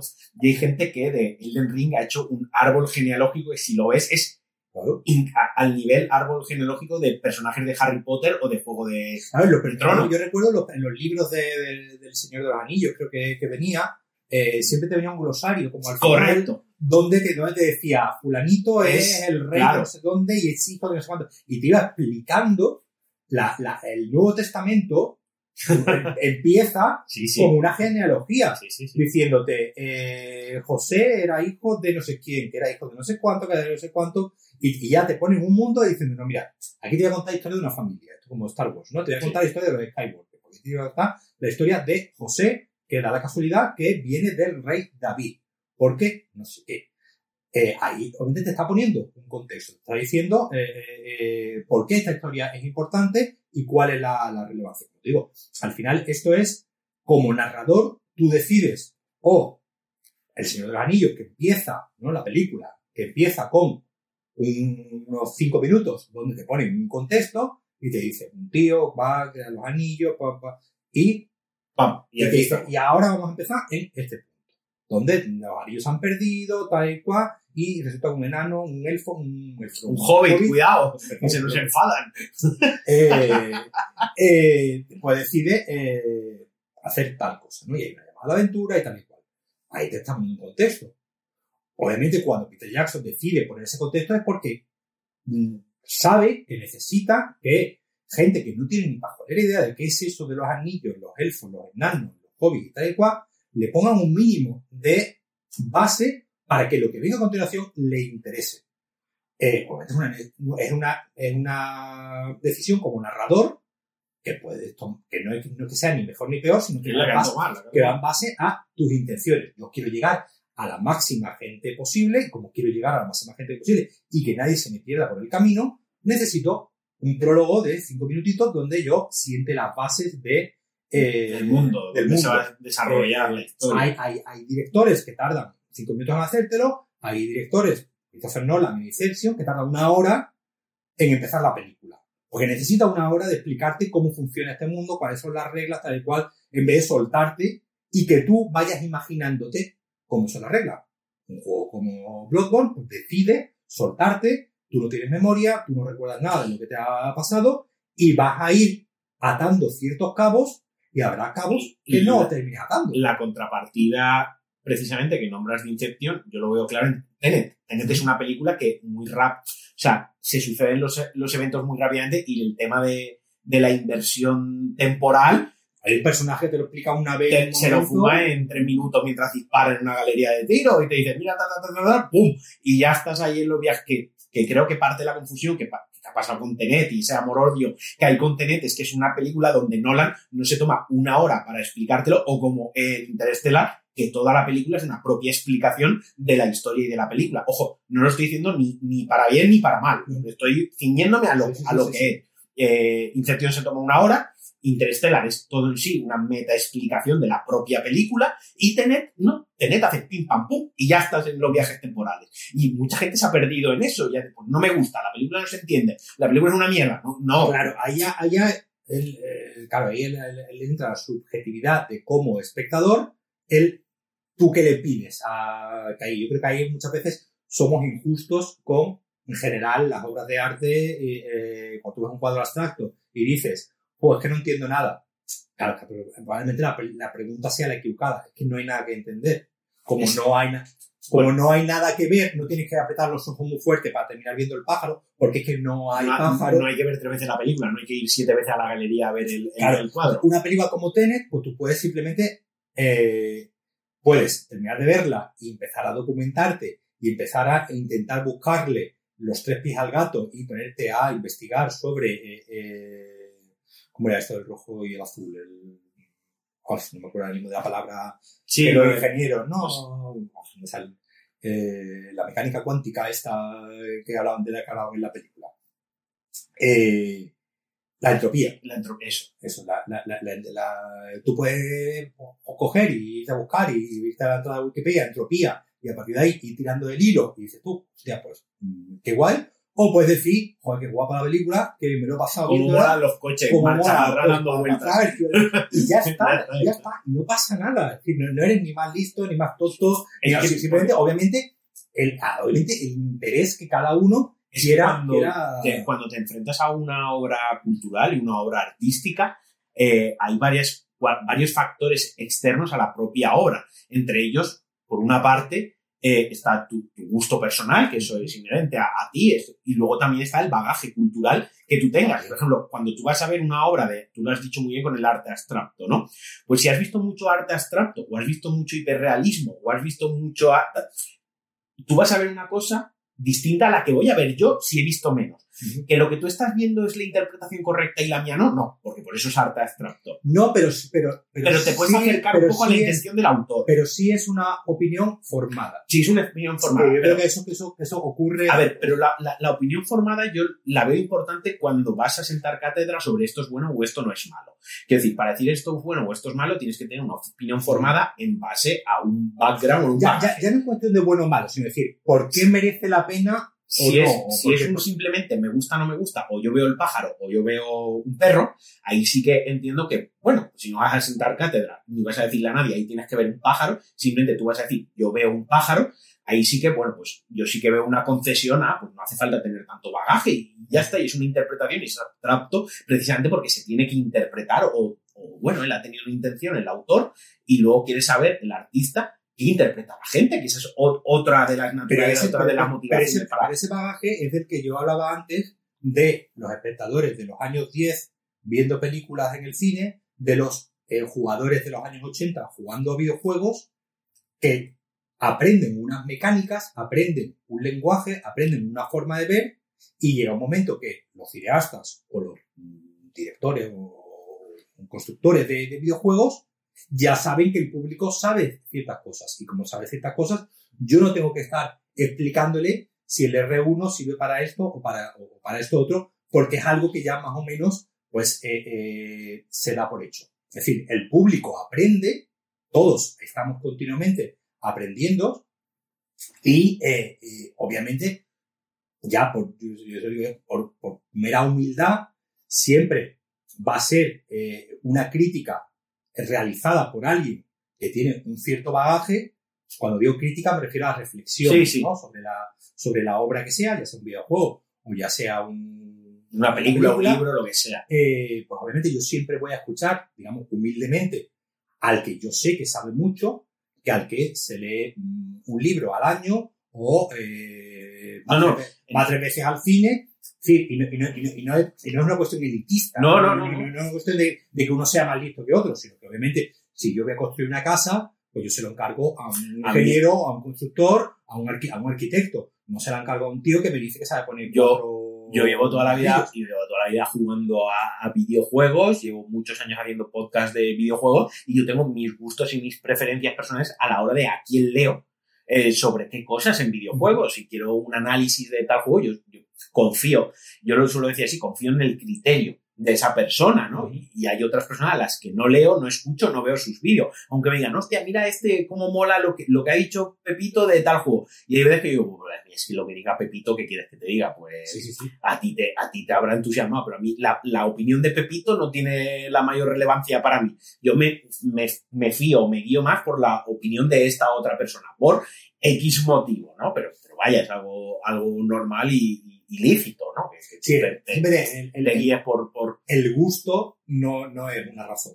¿no? El, gusto no, Claro. el, el gusto no es un argumento. El gusto es algo eh, personal, objetivo, subjetivo de, nos- de nosotros como personas. Y tú puedes decir, a mí es que no me gustan las películas del oeste. Bueno, pues oye, No te Yo- gusta, no te gusta. yo, yo lo único que pienso es, pues hijo, tú te lo estás perdiendo. Ah, pero bueno, ¿qué está? ¿Qué le vamos a hacer? No, no, no vas a dejar de ser mi amigo, no te voy a dejar No de te voy a poner con la naranja mecánica, los ojos no. abiertos a ver la... decir, lo, único que decir, pues oye, mírate esta, a lo mejor a ver si por ahí. A ver, si eso, eso es lo que yo siempre intento hacer, Claro, ¿no? El- eh, a ver si entras por a ver aquí. si por aquí puedes entrar, a ver si... ¿Por qué? Bueno, pues eh, a ver, es decir, el, el gusto, obviamente, es, es- es algo, es algo que lo que, y esto ya es una cuestión personal mía, es algo, eh, eh, es algo con lo que muchas veces yo creo que también un poco tenemos que ah, revelarnos, ¿no? Existe una, una especie, muchas veces a nosotros mismos, una dictadura del gusto, donde parece, donde nosotros mismos nos creamos una especie de barrera de decir, no, a mí no me gustan la- los musicales, yo no aguanto los musicales, entonces ya eh, me cierro Y no voy a ver Hamilton, por y a, ejemplo. y a lo mejor, y a lo mejor es que eh, pues no, ha, no has investigado lo suficiente, no has visto lo suficiente, que nadie te obliga a meterte. Nadie, No, no. Nadie, nadie- nadie te obliga. No te, no, no- no te va a llenar la nevera a ver más musicales o menos. Porque, porque al final todos tenemos más cosas que no nos gustan que cosas que sí nos gustan. Es decir, a, a mí no me gusta la Fórmula 1 y, y- y ya está. Ya está, no pasa nada. No pasa nada, no te voy a decir vaya mm, basura. A mí eh, 20 coches dando vueltas, pues que la verdad es que me da igual. No, no me gustan los deportes, no me gusta el fútbol. Ya está, yo me lo estoy perdiendo. Yo juego un partido de fútbol y no entiendo nada de lo que está pasando. Es que no lo entiendo. Y bien, que yo lo he intentado. Me he puesto, me he puesto a ver, ver, y, y me he puesto con un amigo, decirme, mira, ese es el centro, ese es el delantero, este tal, cual. Y, abajo la pero- pero y, eres alguien, y, alguien, y, alguien, y alguien me lo explica y yo digo, Pero tú eres consciente, pero a mí me gusta la reflexión de tú eres consciente, por ejemplo, el- este mismo sábado, cuando fue la final de la Copa del Rey entre, entre el Betis y el Valencia, tú eres consciente que te, que te estás perdiendo un poco pues el espíritu ese de la fiesta, de la gente Ah. hablando alrededor del partido, de yo aquí cuando me abrí dos cervezas me puse con mi queso. Tú eres consciente de que bueno, a mí no me gusta y sé que Yo te a mi casa a ver al- a- a- Claro, a- hemos, hemos visto un Sí, sí, sí, de. España este verano. O sea, y, y no es, y el fútbol era la excusa. Era la excusa, para correcto, para correcto. algo, O sea, eh, al final todos sabemos se marca en España un gol, yo lo disfruto, y si yo ve, y si yo, por ejemplo, veo un gol, sé ver el valor, sé ver el valor, es incluso, incluso estético, ¿sabes? Sé ver el de, de- de lo bonito Claro, de la eso- jugada planteada. Ahora, en mi mente, por lo que sea, no está cortocircuitada para entender que están haciendo esos no- 22 señores. nos pasa, nos Pero pasa nos pasa todo con todo. con a mí, por ejemplo, con el cine, que es lo que estamos hablando, a mí el cine romántico, el drama romántico, a mí no, no voy a decir no me gusta, porque hay, hay- hay películas románticas y películas dramáticas, incluso comedias románticas, que me gustan. O sea, no puedo ser categórico y decir esto no me gusta. Lo que sí que puedo decir que es un género que a lo mejor hay veces, según qué momento, me da pereza ponerme una película. Y que te lo pasas mejor viendo un señor descuartizando a siete chavales. Claro, a mí, el slasher, a mí el slasher me gusta mucho.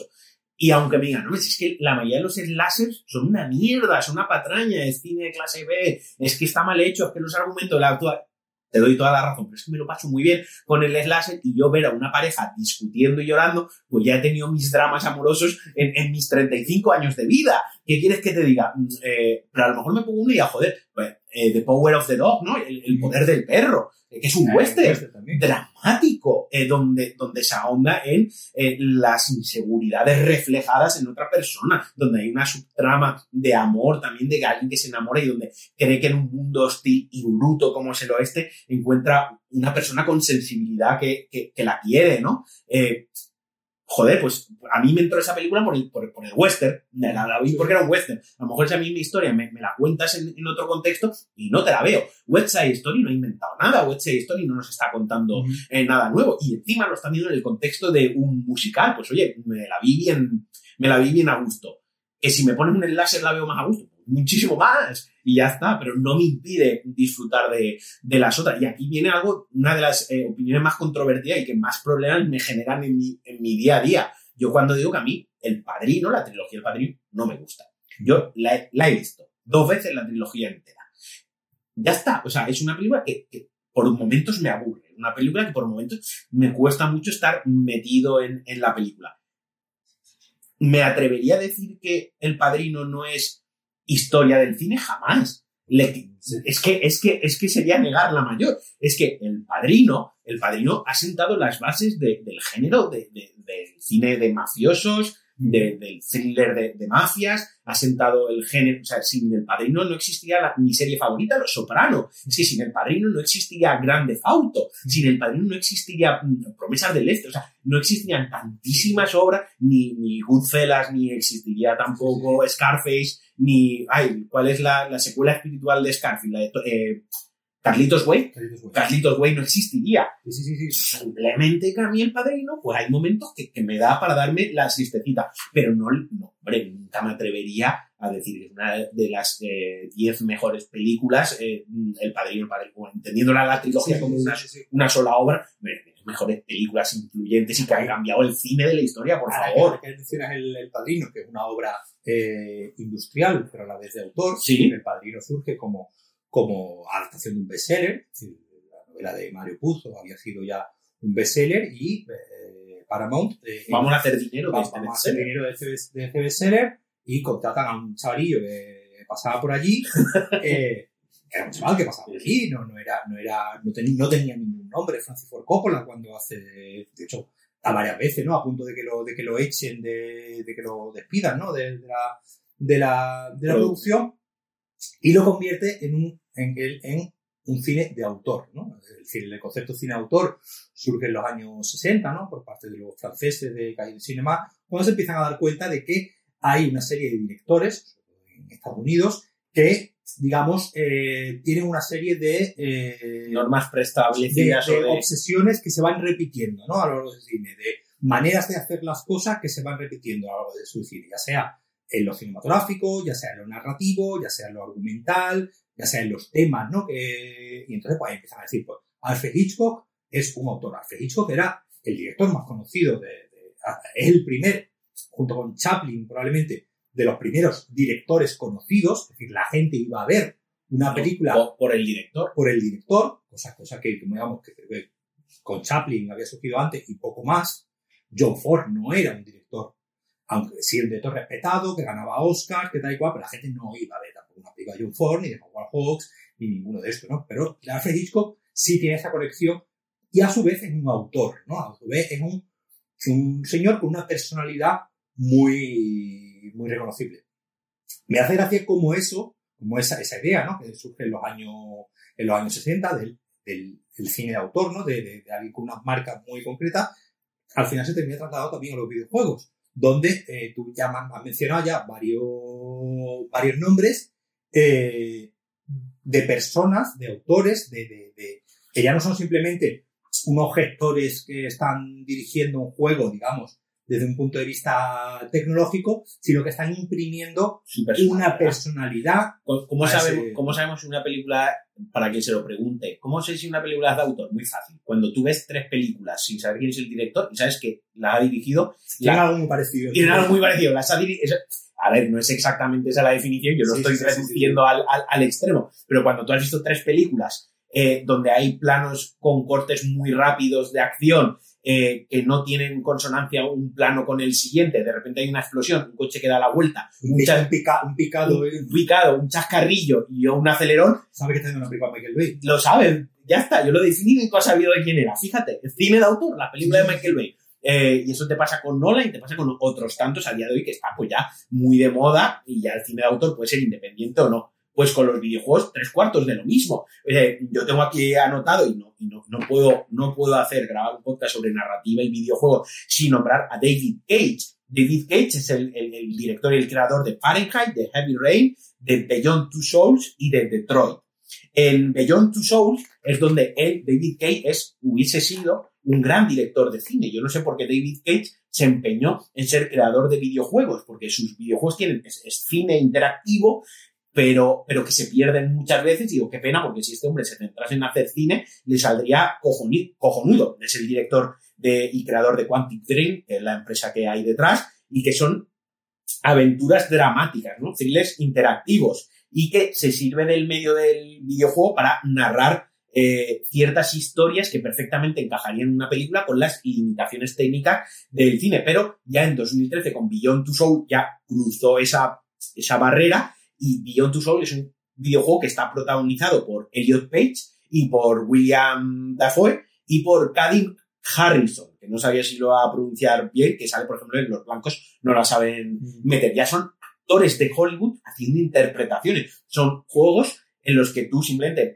mueves el, el, Detroit, no sé si lo llegaste a empezar antes de que se te jodiese la consola. Eh, son juegos que al final tú son aventuras gráficas como el Monkey Island, pero con la tecnología actual. Pero tú al final lo que haces es ir del punto A al punto B, interactuar con ciertas cosas que hay en el escenario para que te den pistas y luego tiene unos árboles de decisiones con, un arco narrativo brutal donde según lo que tú elijas abres una narrativa u otra. Tanto es así que para el Detroit Become Human que llegó en 2018 ya tenemos a Jesse, Jesse Williams de, de, Cabin in the Woods, tenemos a Valerie Curry de la saga, o Carrie de la saga Crepúsculo y de la serie The Following, eh, tenemos a Cloney Brown, que viene de Starship Troopers, el que hace de, general de, del... Sí.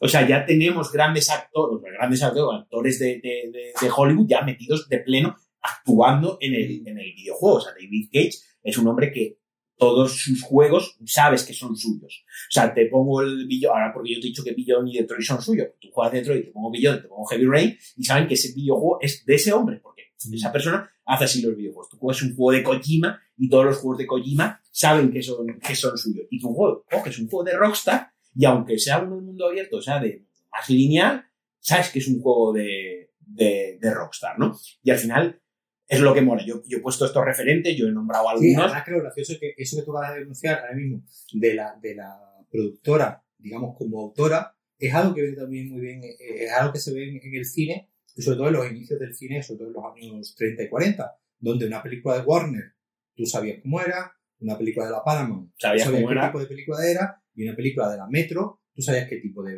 de película era. Es decir, que ya no, ya no, ya independientemente del, del- de que la, de la persona humana que esté- detrás de cada película, claro, ahí, ahí, ahí, claro, el, tema es que en, en Hollywood, en el Hollywood de, de- de esos, de esos años, de los 30, 40, el autor es el productor. El productor es el que decide eh, a, qué, a qué actores contrata, a qué director contrata, a qué guionista contrata para contar toda esa historia. Y digamos, es, es el que, es el que, digamos, unifica toda esa visión.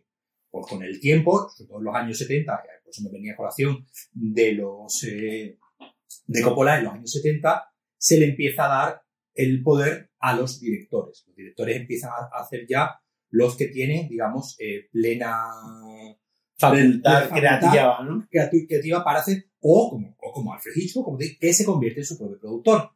Eh, Alfred Hitchcock así nadie la agobia. eh.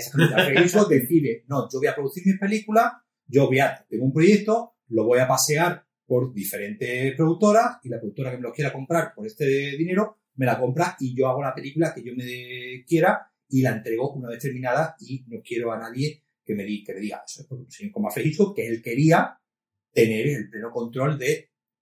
Pero que esa idea de eh, las productoras como autoras... es decir, eh, Bueno, eso pasa a día de hoy. Yo lo estabas contando y tal cual te estaba oyendo y estaba pensando en Blumhouse. claro. En esta casa se banca a Blumhouse. Película de Blumhouse que sale, película vemos. Que luego el 90% suelen ser... eh, Pero ya sabes el tono que te vas a Sí, encontrar. sí, sí, yo- yo sé, yo sé, voy a- yo sé La, Blum- la haya dirigido Don- si Blumhouse ha puesto dinero para esta película es porque es de este rollo. Ya está. ahora. O A24, por ejemplo, que ahora está tan en boca de todos y hay gente que no le gusta el tipo de A24, pues sabes qué tipo de productora hay, qué tipo de película te va a poner delante. Al final es lo que hablábamos antes. Aquí, aquí ya se entremezclan las razones industriales con las razones, razones artísticas. Obviamente, lo de A24 se convierte en una marca, Blumhouse se convierte en una marca, y tú sabes qué tipo de película te vas a encontrar, tú sabes qué, qué ti- qué tipo de contenido te vas a encontrar.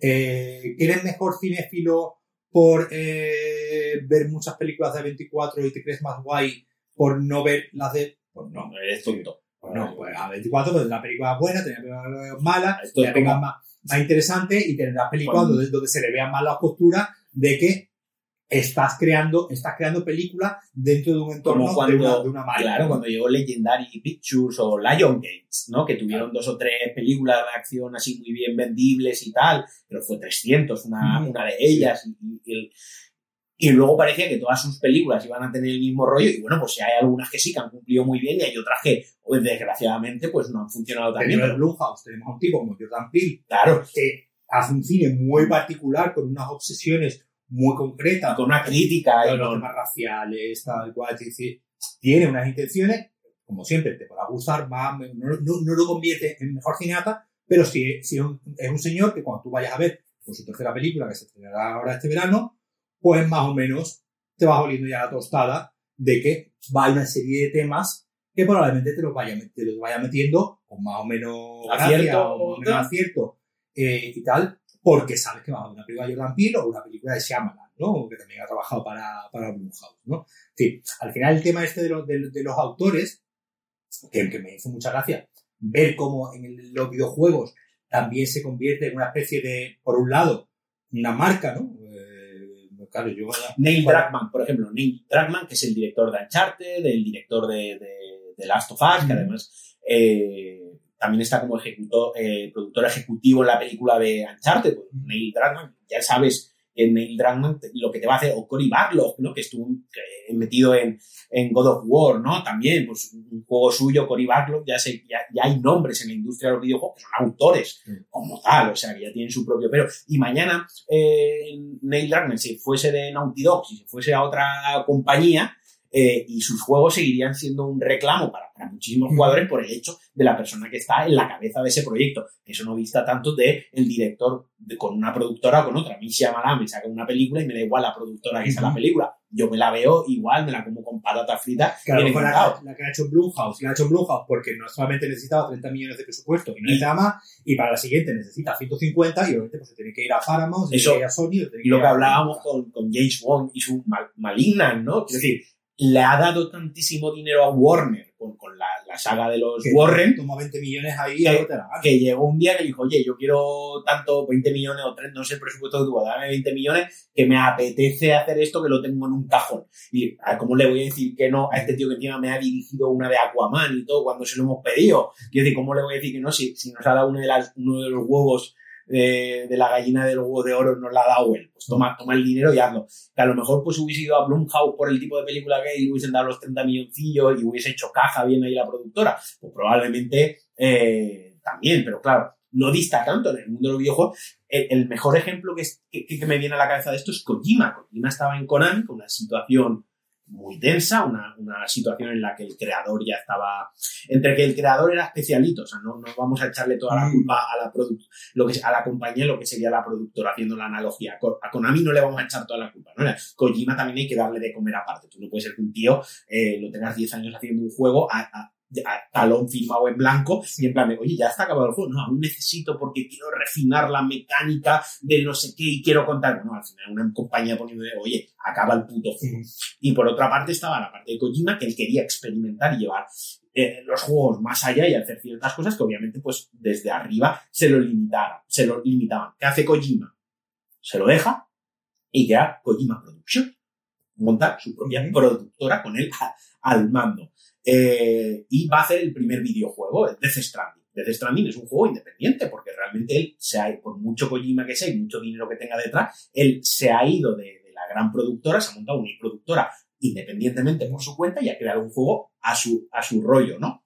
Eso nos gusta, ¿no? Porque un juego independiente lo va Sí. con un presupuesto brutal y de- Pues, la- las películas de George Lucas, ¿no? De la Galaxias. Se las paga él. se las paga él, es independiente. La Eso, segunda, la segunda trilogía estoy hablando. eso, eso, eso es así, te lo pagas tú, es independiente, te guste más o menos. Lo que pasa que él había llegado a tener cierto renombre y ya tiene cierto peso en la industria, que cuando va a buscar, va a Sony y le dice, oye Sony, te- mira, yo tengo esta idea, ¿me quieres comprar este juego? ¿Me quieres dar dinero para este juego? Pues Sony le dice, sí, obviamente, tómatelo, te lo compro porque eres tú. Pero si se hubiese ido a, Microsoft, pues probablemente le hubiesen dado los millones también porque él ya tenía ese peso como creador y como autor, ¿no? Pero esa figura ya ha llegado en el mundo de los videojuegos, están haciendo ahora. O sea, es una cosa, pues, hace 5 o 10 años sigue siendo lo que decíamos, muy joven, que sea algo, un movimiento que desde hace 10 años se da, para mí sigue siendo una cosa que ha nacido, Sí, pero es curioso, es curioso ver cómo, eh, cómo- Los patrones que se dieron el patrones cine que se dieron en, el cine se están repitiendo. y que se han dado en la historia del arte en general.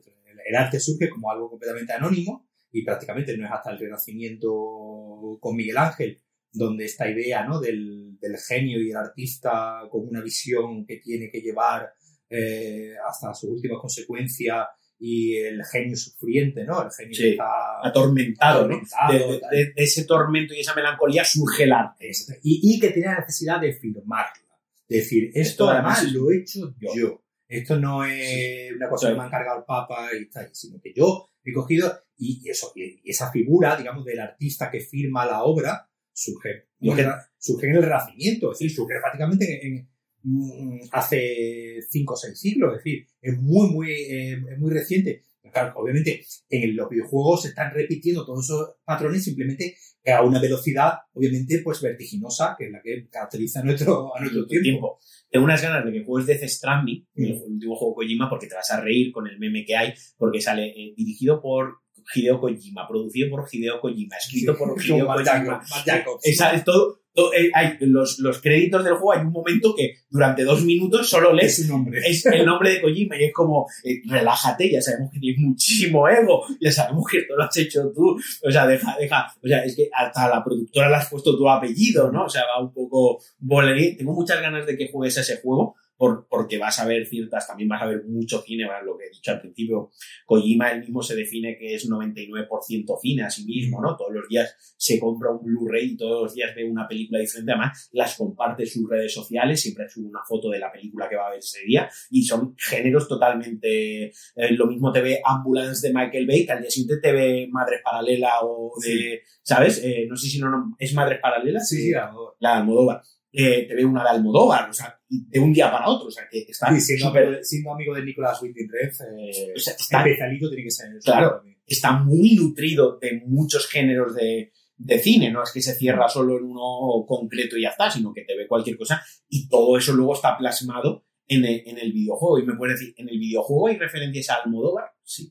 En, en Death Stranding, si has visto suficiente Almodóvar, hay por lo menos una cinemática y un arco narrativo con dos, un, pequeño arco que se, le, que puedes ver que ahí hay ciertos temas que Almodóvar ha tratado recurrentemente en, en, en su cine. O sea, el título del, podcast sería eh, Death Stranding está inspirado en Almodóvar, ¿no? O sea, para si no, no, fuera, fuera la coña, pero, pero sí que está ahí, sí, está ahí, sí que está ahí, y es genial, o sea, o sea, es increíble a mí cuando yo lo vi y lo estaba entendiendo, te dije, hostia, qué guay, ¿no? Que, que, que esta fusión eh, se, esté, se esté dando. Y ya por último, ya llevamos dos horas y media, vamos a ir cerrando, no quería cerrar simplemente con otra cosita que es el, el, último God of War, que es un juego que se llevó muchísimos premios por una cuestión que, por una cosa que no había hecho ningún juego, juego antes. En lo jugable es un juego muy simplón, es muy de ataque fuerte, ataque débil, esquivar y protegerme y ya está. Pero todo el juego es un plano secuencia, obviamente con sus truquitos, igual que los planos secuencia en ciertas películas son reales y hay otros que son planos secuencias con truquillos digitales ahí en medio, pero todo el juego, todo el juego es un plano secuencia. Siempre, siempre, siempre la cámara estás viendo lo que está pasando. Y si pivota de un protagonista, pivota a otro, o si te caes de una roca, enseguida enfoca hacia abajo, pero nunca hay un corte. ¿Pero en primera persona o...? No, en tercera persona. Sí, estás viendo, el... estás viendo a Kratos, estás viendo a Treu, todo. Eh, pero nunca corta, nunca hay un corte. Es increíble lo bien cómo se consigue hacer eso durante, creo que son 18 horas que dura la aventura si haces misiones secundarias y tal. Cómo durante 18 horas puedes crear un único plano secuencia brutal y meterlo en los videojuegos. Se llevó muchísimos premios por, por esto, se llevó el BAFTA y se ha llevado muchísimos premios por esto en concreto, por este tema de llevar el plano secuencia, llevar algo tan del cine y que tanto gusta en el cine y que tan, también es muy sello de autor, ¿no? Hay autores que lo utilizan mucho. Implementarlo en un videojuego de, que básicamente eres un dios eh, griego que estás en los vikingos, en la mitología nórdica, reventando bestias con un hacha. O sea, y lo bien hilado que está. Y luego otro punto que también elevó y introdujo muy bien la narrativa que, por ejemplo, tú cuando te estás moviendo de un punto a otro en la barca que llevas con tu hijo y con otro protagonista que, narran, que van dando contexto, o sea, tu hijo y el otro protagonista van hablando, Kratos no habla, está callado, y esos dos personajes van hablando, y, y el hijo le pregunta, bueno, ¿y este dios Odín quién era? Y el otro pues cuenta una historia de, de Odín. Cuando paras y te bajas, obviamente, y te pones a pegarte, esa conversación corta, no tendría sentido que le estuviese contando la historia de Odín mientras están atacando siete lobos. Pero cuando acabas de luchar y te vuelves a subir a la barca, los protagonistas dicen, bueno, como te iba contando, o el otro personaje dice, oye, te has quedado contándome esto, por favor, sigue. O sea, que eso al final es un truco de IA y es un truco de programación, de dejar la conversación se ha quedado en este punto, pues aquí grabamos tres o cuatro voces para que cuando se vuelva a subir al barco, retome la conversación en este punto y este protagonista. Vaya, pero es algo que no estamos habituados tampoco en los videojuegos, que los otros protagonistas, que no, es el, que no eres tú, vayan contándose sus mierdas, vayan contándose sus historias, que se interrumpan cuando hay acción y que las retomen cuando vuelva a haber un momento de transición y de viaje. O sea, no me lo quería, no me lo quería dejar en el tintero, porque sí que hablando de narrativa y sí que hablando de ir un paso más allá, pues me parece muy interesante lo que propone el juego. Yo creo que sí, un poco para acá, para yo creo que sí, eh, esta idea de que el videojuego es un género muy joven y precisamente eh, le ocurre como le ocurrió al cine.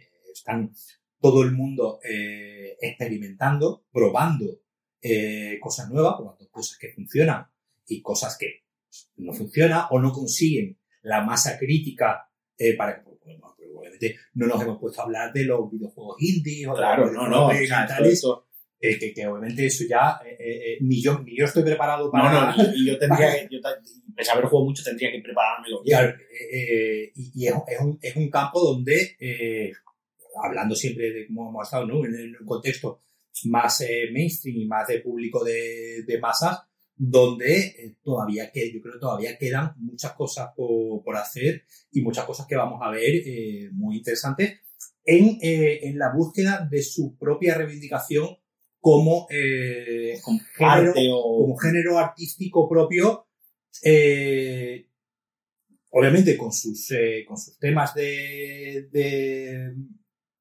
tener heredados del cine, de la literatura, de la pintura, obviamente, de la arquitectura, de, de todo, pero creo que es un género que todavía está buscando su, su, Su lugar, su lugar a la hora de Su identidad a la propia. hora de encontrar su identidad propia que no lo haga ser un sucedáneo de otros artes, como le ha ocurrido durante muchos años al cine. El cine no dejaba de ser una especie de sucedáneo de la literatura a la hora de contar una, contar una historia. No, no hay cosa que más que odie cuando un cineasta se define como contador de historia, es que contar historia, escribir un libro, no hay otra manera de contarla. Eh, pero que, que el- que el- que el- es muy bonito ver cómo el videojuego, digamos, está luchando por encontrar su propia, su propia identidad y, eh, pues, o sea, encontrarte como juego, como lo mencionábamos antes, como It Takes Two, que coge una, un tema como una ruptura de, de pareja y, y cómo, eh, cómo eso lo convierte, el, el otro día escuchaba, eh, joder, que no todo tiene que ser una metáfora hoy en día, ¿no? Exacto. Pero bueno, este, este juego que este sí. coge, coge una ruptura de pareja y eh, una niña que teme que sus padres se van a divorciar y el juego consiste en vamos a colaborar, ¿no? Lo que llevamos 30 años sin hacer o 20 años sin hacer como matrimonio, ahora lo vamos a tener que hacer en el contexto de, del juego. Porque haya juegos que, digamos, busquen, ¿no? Nuevas maneras de, de enfrentarse a temas supuestamente ya adultos, ¿no? Y supuestamente eh, ya, ya maduros y busque la manera de hacerlo con un juego con una apariencia además de parece un juego de Nintendo Sí, sí, sí. eh, un juego parece, Muy friendly, ¿no? claro, parece un juego de Super Mario ¿no? de esto de pero eh, a, a su vez está tratando una serie de temas como más, más profundos y que, y que haya esa, esa búsqueda ¿no? esa, esa ese de tenemos que reivindicarnos como algo más que unos simples jueguitos como algo simplemente como, como lo llamas tú muchas veces ju- juguetes caros para adultos pero un juguete Sí, y, sí. que- y queremos ser algo más, ¿no? Porque, digamos, ya como sociedad eh, tenemos, eh, no- nos queremos legitimar esto como que no es algo simplemente lúdico, sino que detrás de ese componente lúdico puede haber otras cosas. Que no tiene que haberlas necesariamente, pero sí el videojuego busca Es esa- Mira, ese camino. solo PlayStation 4 hay 120 millones de PlayStation 4 vendidas en el mundo. Hay ya suficientes consolas, ha llegado ya suficiente gente y de un, un espectro muy amplio, tanto de edad, y- etcétera, que ya es momento de que se utilice como una herramienta para transmitir cosas. Porque ya se ha expandido lo, lo- lo suficiente ya es el momento de que aprovechemos o que se aproveche que ya están tantos hogares, que hay una videoconsola en tantos hogares, que ya hay tanta gente joven, adulta, hombres, mujeres, lo que quien quiera ya que juega videojuegos, ya es tan accesible que aprovechémoslo, pues lo que tú dices, para hacer narrativas o tratar temas adultos desde un punto de vista del juego, donde a la vez un padre y una hija se lo pueden pasar bien y pueden disfrutar de esa misma historia, ¿no? Y tu hija interpretará una cosa, aprenderá algo, tú interpretarás otro, y juntos habéis compartido esa experiencia que además para ti es agradable de ver y para, para una persona, para una persona pues a lo mejor adolescente o que aún no ha llegado a, la adolescencia, no tiene una violencia explícita que incomode y que no quieras ver. Y todo eso converge y puede confluir en un videojuego, ¿no? Y creo que se tiene que utilizar la plataforma. Y ya muy rápido para acabar, Paco, porque ya que me había apuntado esto y venías tú, yo me he apuntado aquí cuatro presupuestos de algunos videojuegos para que me hicieses una analogía, nos hicieses una analogía de con ese dinero en un videojuego, qué películas tendríamos, ¿no? Por ejemplo, GTA V, 265 millones de dólares. De hace 10 años. Sí, claro, a, a esto, sí, Claro. porque yo cuando saqué esto, además estaba el tema de, estuve viendo Sí, sí. cifras con inflación, con tal, con tal, sí. Entonces, que a lo mejor a día de hoy serían 280 millones de dólares Eso es un Avengers Infinity War en game. en game. O sea, es lo- lo- la producción top de Disney, ¿no? Para, para, 250 millones, yo creo que no se han, vamos, en pocas películas se ha Mira. lanzado un estudio de 250 millones de dólares. Red Dead Redemption 2, no se sabe la cifra exacta, pero está entre 170 y 200 millones. Y ahí probablemente añadiré después el marketing Y, y... mantener el juego. en el- en el- Ah, bueno, claro, y eso y luego la gente que sigue sacando parches y sigue trabajando en el juego. Pero era por hacernos una idea. Red Dead Redemption 2, pues sobre los 200 millones. Eh, tengo aquí Destiny 140 millones, Death Stranding 100, The Last of Us 1 y 2 100 millones cada uno. Mm. O sea, más o menos la horquilla entre los 100 y los 200 millones. Mira, ¿Qué una- tipo de...? de- Una película que se acaba de estrenar ahora mismo, El Hombre del Norte, Sí. de Robert Eggers, con Alexander Skarsgård. Eh, se cuenta que estaba presupuestada en 70, se fue a 90 por el tema COVID que tuvieron que replantear y esto obviamente ha subido mucho, pero esa es una película de 90 millones que entra dentro ya de un presupuesto medianamente alto, pero medianamente alto. Es decir, no es un presupuesto de los más altos, sino simplemente, pues una película que ya tiene que hacer una taquilla eh, que, se le, que se le espera, quien ha puesto el dinero espera algo de ella. Espera algo de ella. En cine se suele, se suele calcular que para que una película, digamos, tenga eh, beneficio para quien la ha producido, eh, tiene que recaudar más o menos el triple de lo que ha costado. Más o menos, ¿no? obviamente ya después vienen muchos factores, eh, pues la venta. Sí, que además ha cambiado a día de hoy el paradigma, porque antes era una película a lo mejor no lo, lo, me, me, di cuenta cuando vi hace poco Donnie Darko, eh, que uno investigando, porque me surgió lo que hablamos hace un ratito ya de la inquietud y la curiosidad que tiene uno cuando ve algo, ¿no? que ya ha pasado el tiempo, la dije, oye, voy a ver un poquito más de la película, y la película en cine no funcionó. Donde funcionó muy bien es en DVD, que es donde se convirtió en una película de culto y donde, o sea, el dinero la productora en realidad lo vio tiempo A. tiempo después es cuando empezó a hacer dinero con esa película. Claro, eso ha cambiado a día de hoy el paradigma, porque tú le vendes los derechos a una plataforma video on demand y te llevas X. Y a lo mejor ya planteas incluso la película pensando, mira, esto en cine va a sacar 30, pero donde vamos a sacar pasta es cuando la metamos en, en HBO más con las suscripciones, ¿no? O, no, mira, pues esta película se va a vender muy bien en el Steelbook o se va a vender muy bien en Blu-ray 4K porque la gente pues la quiere coleccionar y se quiere hacer la colección de esta película. bueno, hoy, hoy, en día como, como ha cambiado la industria que eh, ya la taquilla no es un punto digamos, de, referencia, de referencia, porque claro, una película que se estrena en Netflix, que se ha estrenado en cuatro cines dos semanas antes, esa película no se estrena en cine porque Netflix quiere hacer taquilla en cine, sino usa los cines como plataforma de reclamo, reclamo para que dentro de dos, dos semanas, cuando se la pongamos en Netflix, pues que digamos ya ha tenido, ya la gente ha empezado a hablar de ella, ya ha tenido, y, y al final, que cuánta gente la vea en Netflix o no, pues Netflix paga eh, esa, esas millonadas que tú estás comentando ahí, yo comenté, por ejemplo, el año pasado la película esta de, de Chris Pratt, del mundo del mañana. Era la más cara que se había hecho hasta el momento de una plataforma. No, pero claro, esa película es una película que en principio se iba a estrenar en cines. Ah, amigo. Es una película que se iba a estrenar en cines eh, y por el tema de la, antes de la pandemia. Y por el tema de la pandemia, ¿qué, ¿qué, hacemos con esto? La gente no va al cine, no tenemos cines abiertos para estrenar. Ahí, no, tú hablabas antes de Christopher Nolan, eh, Christopher Nolan presiona, ¿no? Para que para estrenar Tenet en, en cine cuando Warner no quería, ¿no? Eh, y que lo que hacen, se la venden a, Amazon por 200 millones de... ¿Qué es lo que hacen?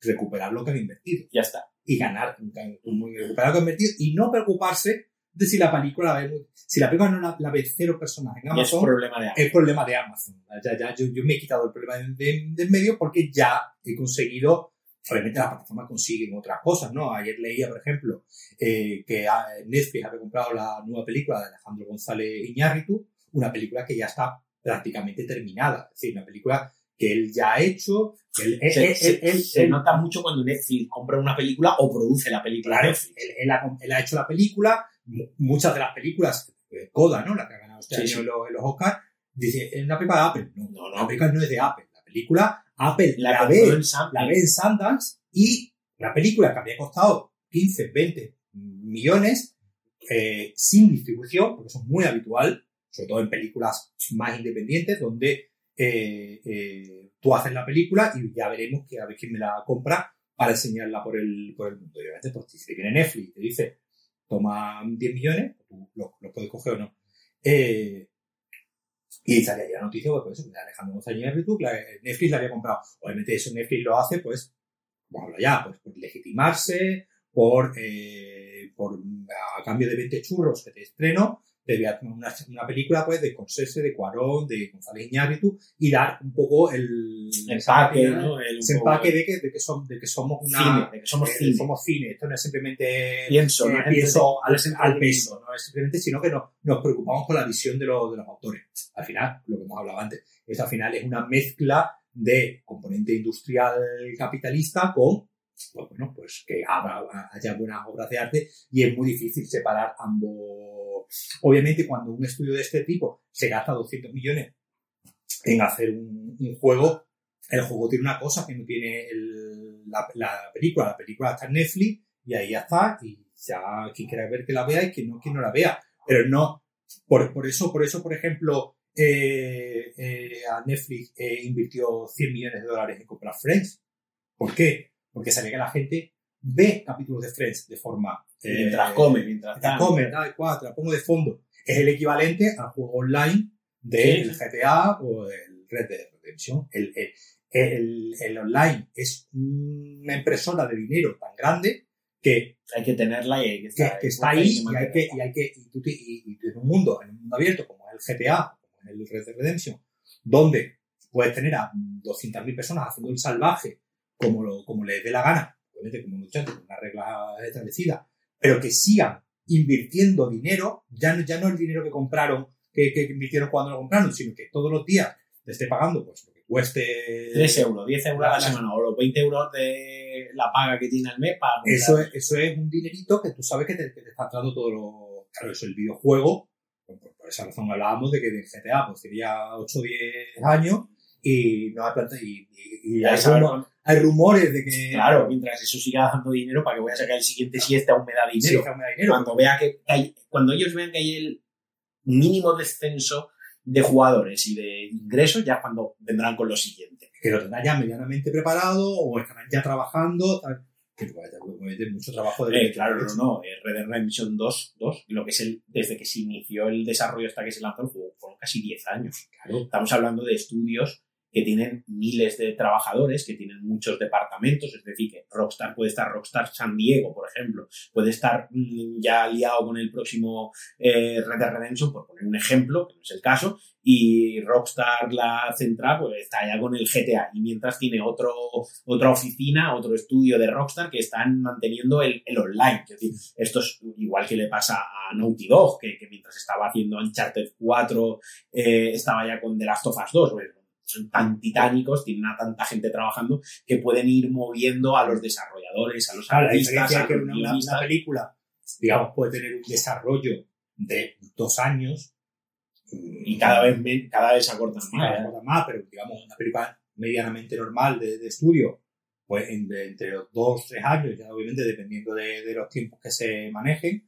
esta idea de, poner ¿no? la fecha de entrega ya antes de empezar, a, la fecha de estreno, ¿no? Antes de empezar a, rodar un solo, un solo plano, que muchas veces juega en contra, que hay, que hay, por ejemplo, que a los videojuegos le ha pasado, ¿no? El año pasado lo vimos con Cyberpunk, donde un juego muy anticipado, con muchísimos años, como ya tenían puesto una fecha y ya se había retrasado dos veces, no podían retrasar. Ya no querían retrasarlo una, una tercera, en vez de tomar la decisión de decir, mira, no, lo vamos a retrasar un año. Un año más. Un año y, vamos a seguir currando. O vamos a sacar lo que tengamos y ya lo iremos arreglando.